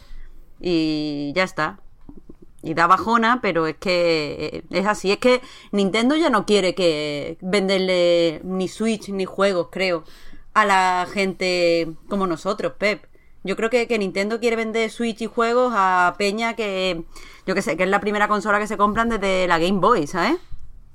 Y a tope si es lo que quieren. Es que lo guay de Nintendo, o sea, sí, pero lo guay de Nintendo es que le quiere vender y le vende consolas a todo el mundo, menos la Wii U, pobrecilla. Que, que es, es verdad y, y esto no, no creo que tengamos tiempo de hablarlo hoy, ya lo hablaremos cuando valoremos el E3.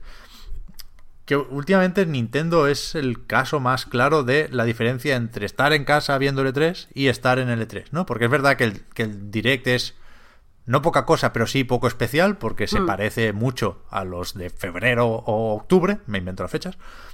Pero la presencia de tres, o sea, la presencia de Nintendo en el Convention Center es arrolladora. El año de Mario Galaxy, ay, de- joder, cómo estoy ya. Se me está, se me está haciendo largo esto. El año del Mario Odyssey, perdón, era, era brutal. Era Nintendo y el resto de una forma increíble.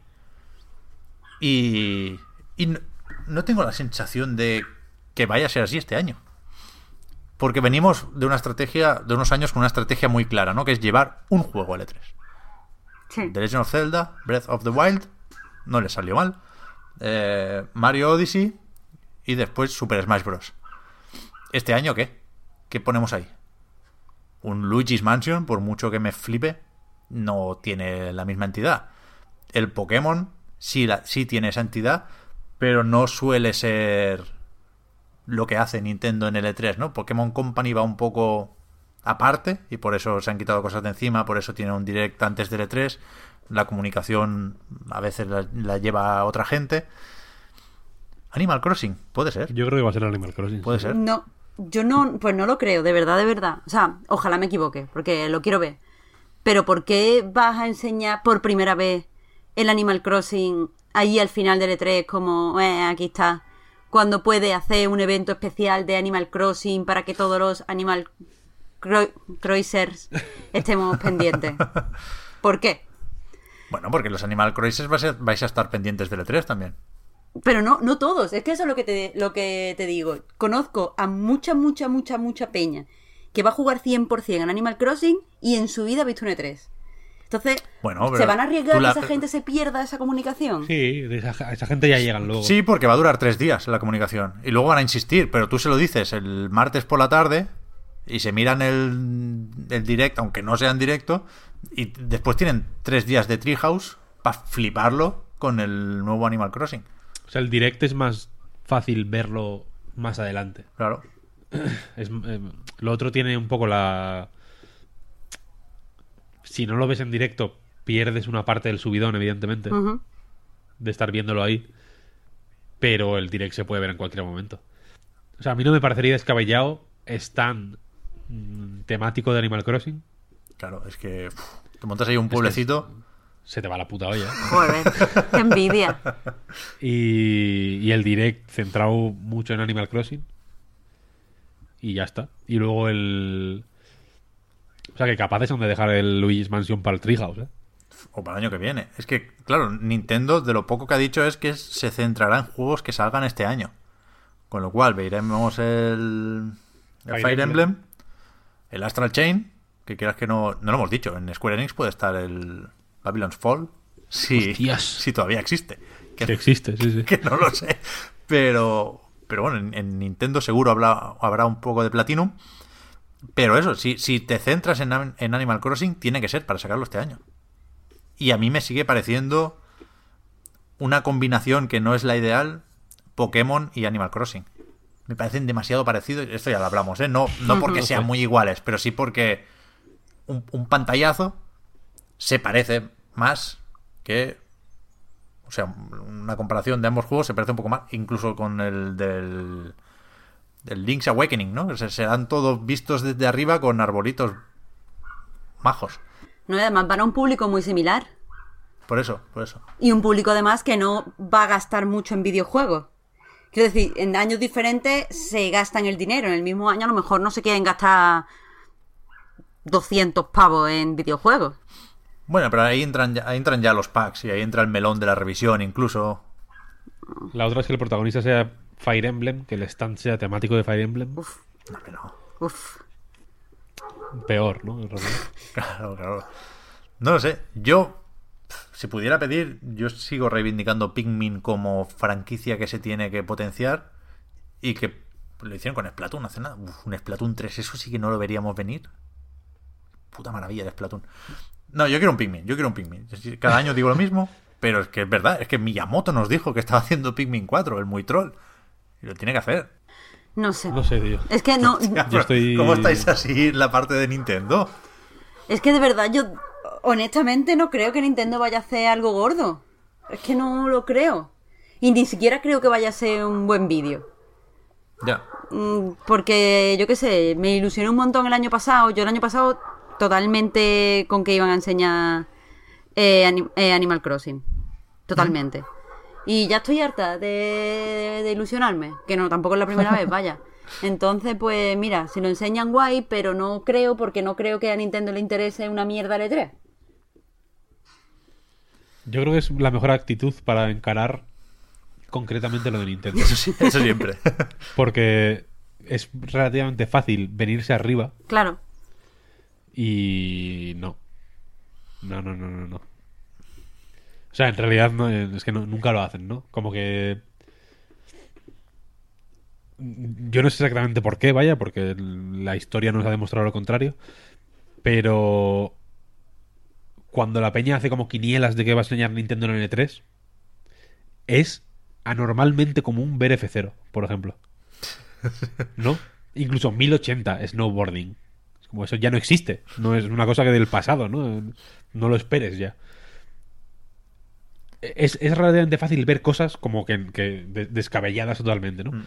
Y entonces al final, pues te enseñan cualquier mierda que no te interesa y dices, joder, qué mal, ¿no? Entonces, creo que es mejor eh, ir tibio para que luego más o menos te caiga bien lo que venga. ¿no? En plan, bueno, pues me esperaba más o menos esto, tal, y de pronto te meten un Metroid Prime Trilogy en algún momento, ¿no? En ¿Verdad? plan, pam, eh, disponible hoy. Y dices, ah, ¿no? Y te- como que te. dices, ah, bueno, gracias, ¿no? No me esperaba esto, me esperaba una mierda.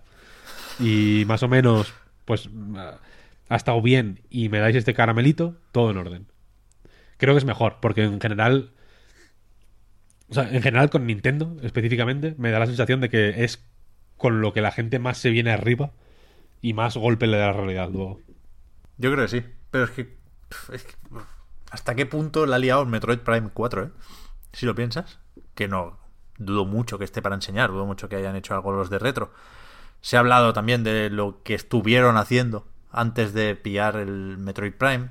Ese Star Fox Grand Prix que, que, me, sa- me sabría un poco mal incluso que se quedara en rumor falso. Quiero creer que eso existe o existió. Pero pero sí, a mí me ha descolocado un poco. A lo mejor me pasa eso. Me ha descolocado lo del Pokémon Direct y a lo mejor tengo que recalibrar las expectativas. Yo, yo esperaba que se centrara el Nintendo Direct en, en Pokémon. Ya digo, no es lo habitual, pero a lo mejor es lo que requería la situación. Y sin eso no, no tengo muy claro qué esperar. Me suele fastidiar un poco cuando dicen eso de nos centraremos en lo que tenga que salir este año, ¿no? Que está bien mantener las cosas un poco cercanas para no liarla luego con los retrasos. Pero yo qué sé. Mira, yo creo que va a haber un poquito de. Enseñar algo de un nuevo Zelda. No, ¿Qué va? tú estás loco, ¿Qué va? tío. Yo creo que va a haber. Joder, eh, el tiempo que pasó entre el anuncio de Breath of the Wild y su publicación. Sí, bestia, claro, pero que no lo quieren repetir eso, ya te lo digo yo. O sea, que tuvieron que cambiar de consola. entre medio, ¿sabes? Eh, yo creo que va a haber Fire Emblem como plato principal. Luigi's Mansion 3. ah, Town, el juego este de Game Freak. Sí, bueno, pero es lo que hay. Quiero decir, va a haber alguna otra chinada que no te esperas y que, y que te la pela en realidad. Porque es lo que tiene que haber. Astral Chain. Guay, mola. Chulo, chulo. Algo de VR. Sí, eh, seguro, seguro que la, es verdad. Ahí te. un. Ahí, Yo apuesto por un Kinopio. Un buen Kinopio. O un, Pero- un Mario Kart. ¿Pero por qué? O sea, la actualización de Capitán Toad mm, para, para Labo VR. Porque me parece un juego muy guay para VR en realidad. Y que puedas, yo qué sé, mm, acercarte. no sé, eh, como es un juego de mirar, lo veo como muy apropiado para, para VR. No va a haber nada nuevo, sino actualizaciones para juegos que ya existen, que es lo que un poco. Lo que, lo que les sale a cuenta. No van a hacer un juego para la VR en la, en la vida. Eh, creo que va a haber Super Nintendo en la movida esta virtual de Switch Online. Madre de Dios. Y van a acabar con el Metroid Prime Trilogy En plan, eh, no nos hemos olvidado de Metroid Prime 4, tal, no da igual. Hasta luego. Yo lo veo. Yo lo veo totalmente. ¿En serio? No va a haber eh, absolutamente nada más. Joder, yo que intentaba autoconvencerme y digo, "Ima- ¿y si el juego tocho es el Astral Chain y anuncian que compran Platinum y se lo hacen más Sí, suyo? sí, no, no, claro, claro. Y, y- y te anuncian que van a hacer al lado de tu casa un rascacielos para que vayas a, para que vayas a jugar tú al, al Mario. Que no, que no. ¿Qué Ya, quiero ya, decir? en realidad no. Mm, mantente en la tierra, Pep. Si te mantienes en la tierra, luego todo irá bien. Pero que yo solo quiero excusas para hablar de Platinum, Víctor. Parece que no me conozca. Sí, bueno, evidentemente. Platinum O sea, es- bien. Esto en principio no va a pasar porque Inaba sigue insistiendo en lo de hacer sus propias franquicias y tal y cual. Sí, tienen cosas Parece que hay- desarrollo, tío, no sé. Mm, Parece que hay un cierto interés por mantenerse independiente en Platinum, que, que guay, no, no me voy a quejar. Pero que est- esta semana todo el camilla, ¿lo has visto eso? Poniendo en Instagram fotos de que se han hecho el muñeco del robot de la inocentada, del April Fools, ¿sabes? El que, el que tenía como el, el propulsor en el ojete. Sí, sí. Que se han hecho muñecos de eso, tío. Pero súper guapos, ¿eh? Vaya gasto de dinero. Camilla, que esto te va a hacer falta para pagar la factura de la luz mañana, tío. Me lo voy a comprar eso yo, si lo pone a la venta de- del tirón. Ya ves. Pero que, que- que a mí me resulta muy incómoda la situación de Switch. Que tiene aquí el que ahora mismo parece el juego más grande y más cercano de Platinum. Y no me parece suficiente. O sea, no, no me atrae lo suficiente el catálogo anunciado para Switch. A pesar de que sobre el papel, no, no sé si se me entiende, ¿eh? Es- es- espero, quiero creer que alguien estará en la misma situación que lo lees y dices, joder, es que este juego va a estar bien, este va a estar muy bien, este va a ser la hostia también, pero no ilusiona el catálogo de Switch ahora mismo. No, O sea, no, no. sigue una- esa tendencia descendiente, claramente. Es que- el primer es que- año fue increíble, demasiado bueno para ser verdad, ya sabíamos que no se podía ir para arriba desde ahí, pero el segundo fue más bajo, el tercero tiene que volver a subir y no estamos en esas. Pero que sí, Pep. Es que no sé, eh, tú llevas diciendo lo mismo todo, o sea, tú siempre lo dices con la Switch. Pero yo creo que saber que en el horizonte súper cercano hay un Animal Crossing, eh, yo que sé, un subidón para el catálogo. Que Animal Crossing tiene muchísimos, muchísimos, muchísimos fans. Ya. Y- ya, y eh, Pokémon, mi- vaya. Y Pokémon, claro, eso voy a decir. Mi problema es que me interesa lo justo el Pokémon espada y escudo. ¿eh? Eso te levanta lo que haga falta. Claro. Es que yo creo que, va- que se van, vaya, si, si ya vendieron Switch con el Let Go, tú espérate que salga la espada y el y escudo. Van a vender, pero pero vaya. Va Ya, a tener ya. Switch Lo- todo el puto mundo. Lo que tengo que hacer es subirme al carro del Pokémon, ¿eh? Eso lo entiendo y a ver si lo puedo hacer el, el día 5 con, con el Direct. Pero un Splatoon, un Mario, un Zelda, que al final siempre pedimos lo mismo, ¿eh? me cago en la leche, culpa nuestra también. Pero no... Me, me cuesta pensar en qué juego puede ser protagonista de un E3 de Nintendo. Por eso, ¿no? Porque venimos de Zelda, Mario, Smash. ¿Ahora qué? ¿Qué sigue? Es que a mí me sale Splatoon. Pero no, no es pronto, es cierto. Sigue lo que sigue, tío. Yo entiendo, que, yo entiendo que Fire Emblem igual no es eh, nivel Super Mario para mucha peña, pero pero es que Fire Emblem, joder, mm, tiene su tirón y es un juego tocho, yo qué sé. Sí, sí, sí.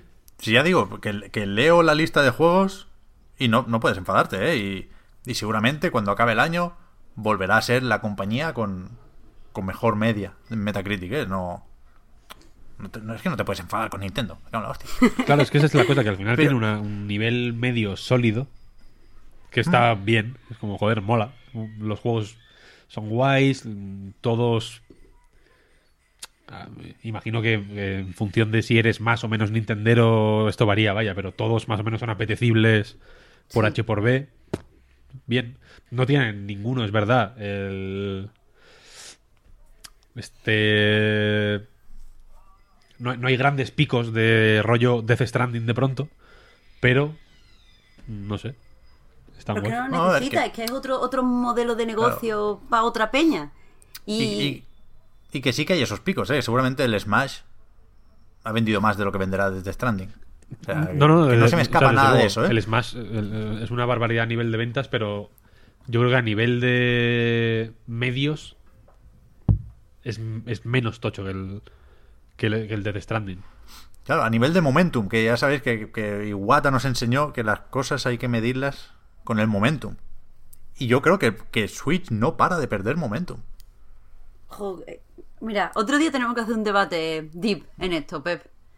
Es que, Ya, ya, ya, ya. es que no sé, yo, yo, y, y súper breve, pero que, que yo veo a tanta peña a mi alrededor, que lo he dicho muchas veces, mis amigos no son jugadores. Y, y veo que con la Switch, que se la compraron por una chorrada rollo Pokémon Go o el Smash, el Smash que vendió muchísima. Y ahora están a tope con, bueno, pues recomiéndame no sé cuánto indie. Oh, no había jugado tantos juegos desde no sé cuántos años. Oh, qué guay el Undertale, ¿sabes? El Undertale. Y se flipan. O Night in the Wood o no sé qué. Y, y eso es un valor para mucha gente que no ha tenido posibilidad de acceder a esos juegos muy interesante. Sí, sí, está claro, está claro. Está claro. Y, y insisto, eh, soy consciente de que el Pokémon va a ser super trampolín de la hostia. Pero digo lo mismo después de cada direct y siento ser vinagre justo aquí, justo ahora. Pero pero yo esperaba más de Switch. O sea, creo que es una consola que tenía que animarnos más a todos. No sé. Pero bueno, sigue vendiendo como una barbaridad, por supuesto. Eso ha vendido más que Play 4 en Japón ya. Yo juego Eh, mucho. la que verdad. concilia. ¿Qué? Que yo juego mucho a la Switch.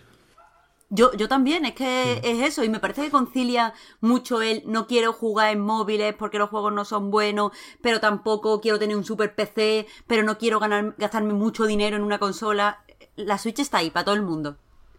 Ya. Y ese, ese mm, terreno no estaba construido y la ha construido Nintendo. Y no sé, eh, antes estábamos diciendo, y, es verdad que, la estrategia de Microsoft es muy amigable y es para que todo el mundo se sienta que cualquier cosa que juegue está bien y tal. Pero mm, por ahora Microsoft está diciendo y Nintendo está haciendo. Sí, sí, eso, está claro, eso está claro. No. Que, no puedo leerle la cartilla a Nintendo. No, no podría hacerlo aunque quisiera. Pero. Es verdad que algunos vimos la Switch como una oportunidad para sumar esfuerzos de división portátil, división sobremesa, ¿no? Y, y aunque, insisto, la, la- la producción de catálogo de Nintendo sigue siendo altísima, creo que no es la suma de lo que venía siendo hasta ahora portátil más sobremesa. No, No, a veces da la sensación de, que- de que no salen muchas más cosas para Switch de las que salieron para GameCube o Wii o Wii U, que tenían que convivir con su compañera portátil. Hmm. Y por ahí, por ahí sí creo que, que puede haber venido alguna decepción, pero vaya. Que no, no, no quiero contagiarosla, ni muchísimo menos. Así que a tope con la Switch y a tope con Astral Chain, que va a ser el mejor juego del E3. Y, hasta Y aquí podemos dejarlo llegado. aquí. Sí, sí. Sí, porque entre otras muchas cosas nos tenemos que ir. Llevamos ya un rato con esto. Eh, sigue habiendo E3 más allá de las conferencias. ¿eh? Yo siempre lo recuerdo esto al final porque pienso en Sega. ¿Va a enseñar algo Sega en el E3? Ojalá que sí. Ya veremos dónde lo mete. Pero, pero bueno, to- toda esa parte del best of the rest la dejamos para cuando hayamos visto estas conferencias. Sobre eso, eh, no tenemos muy claro cómo lo vamos a hacer. Nos pasa lo mismo que cada año, porque si grabamos pocas la semana que viene, nos lo va a pisar el E3 y no tiene mucho sentido. Eh, con el de 2018 hicimos aquello del podcast episódico que en homenaje a Final Fantasy VII podría no estar mal. Ya veremos. Así que, que os lo iremos contando en cualquier caso en, en Twitter, en la web y en Patreon incluso. Porque fíjate, tanto el podcast Reload como anightgames.com son proyectos que se mantienen gracias a vuestras generosas aportaciones en patreon.com barra anightreload y eh, nada, en realidad, aunque nos tenemos que ir, voy a hacer, es que he prometido el discurso, perdóname Víctor, que tú eres quien tiene más prisa. Una, una línea para animar mi, mi discurso, que al final no lo he preparado, joder, me he distraído haciendo dibujitos en, en el papel donde voy anotando cosas y no, me- no me he preparado el discurso. Pero creo que está más o menos claro que este no va a ser el mejor E3 de la historia. Oh. Y precisamente por eso, el girito, ¿eh? Hay que, hay que confiar en el E3.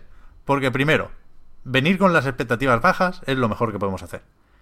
Y venir con las expectativas bajas significa esperar ver solo eh, un juego AAA single player de Star Wars, un juego de los Vengadores, el regreso de Final Fantasy VII, Gears 5 más seguramente una nueva generación de consolas, eh, un juego de patinadores de Ubisoft. quiero, quiero decir que en el peor de los casos veremos aquí una barbaridad de juegos y una barbaridad de propuestas distintas y creo que es que es un momento especialmente interesante en, en, la historia o en la industria de los videojuegos por que claramente toca planificar, ¿no? Y eso es, muy interesante ver cómo cómo piensan y cómo pretenden ganar sus batallas cada uno. Y, y hay que estar a tope en el E3, porque es que si no, está el Phil Spencer, como si fuera Goku, pidiendo nuestra energía para hacer la bola Genki o la bola universal.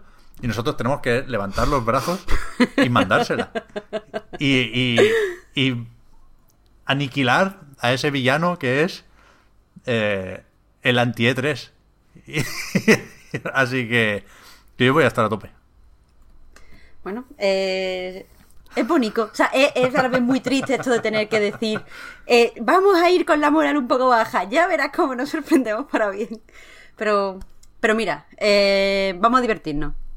Yo... Claro, eso, eso es, es, es, síntoma de madurez, Marta, también. No, sí, sí, sí, me, me parece no guay. Ir, ir, con el realismo por delante. Ahí está. Ahí Yo, está, ahí está. si puedo decir lo que espero del E3, es que estamos don, estando donde estamos ahora mismo, eh, en la industria del videojuego, veamos, por favor, cosas diferentes. No quiero ver, por favor, otra vez una conferencia donde, oh, el nuevo juego de soldados que pegan tiros y después el juego de tíos petados que pegan tiros. Y ahora mira este tío petado pero que en realidad lleva una, yo qué sé, metralleta. O yo qué sé, cualquier arma. No, vamos a ver si vemos cosas diferentes, vamos a ver si vemos videojuegos diferentes, a ver si lo que se supone que es la fiesta del videojuego, como queramos llamarlo, la, el momento del año más importante para los videojuegos, de verdad re, refleja la, la, diversidad de videojuegos que hay. Y no es la, la, feria de los juegos idénticos de molde AAA.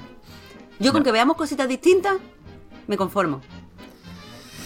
Yo, yo, creo que el E3 de lo distinto debería ser el que viene, si existe, ¿eh? porque este es muy de de ir recogiendo los trastos. Pero bueno, bueno a tope con, con, con, esa petición, porque también, también la firmaría cualquier día.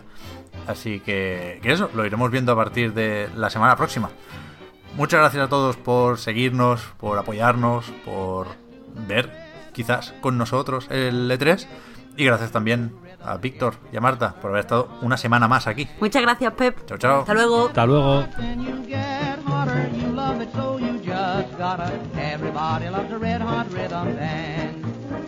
And then we come to the one, two, three beat.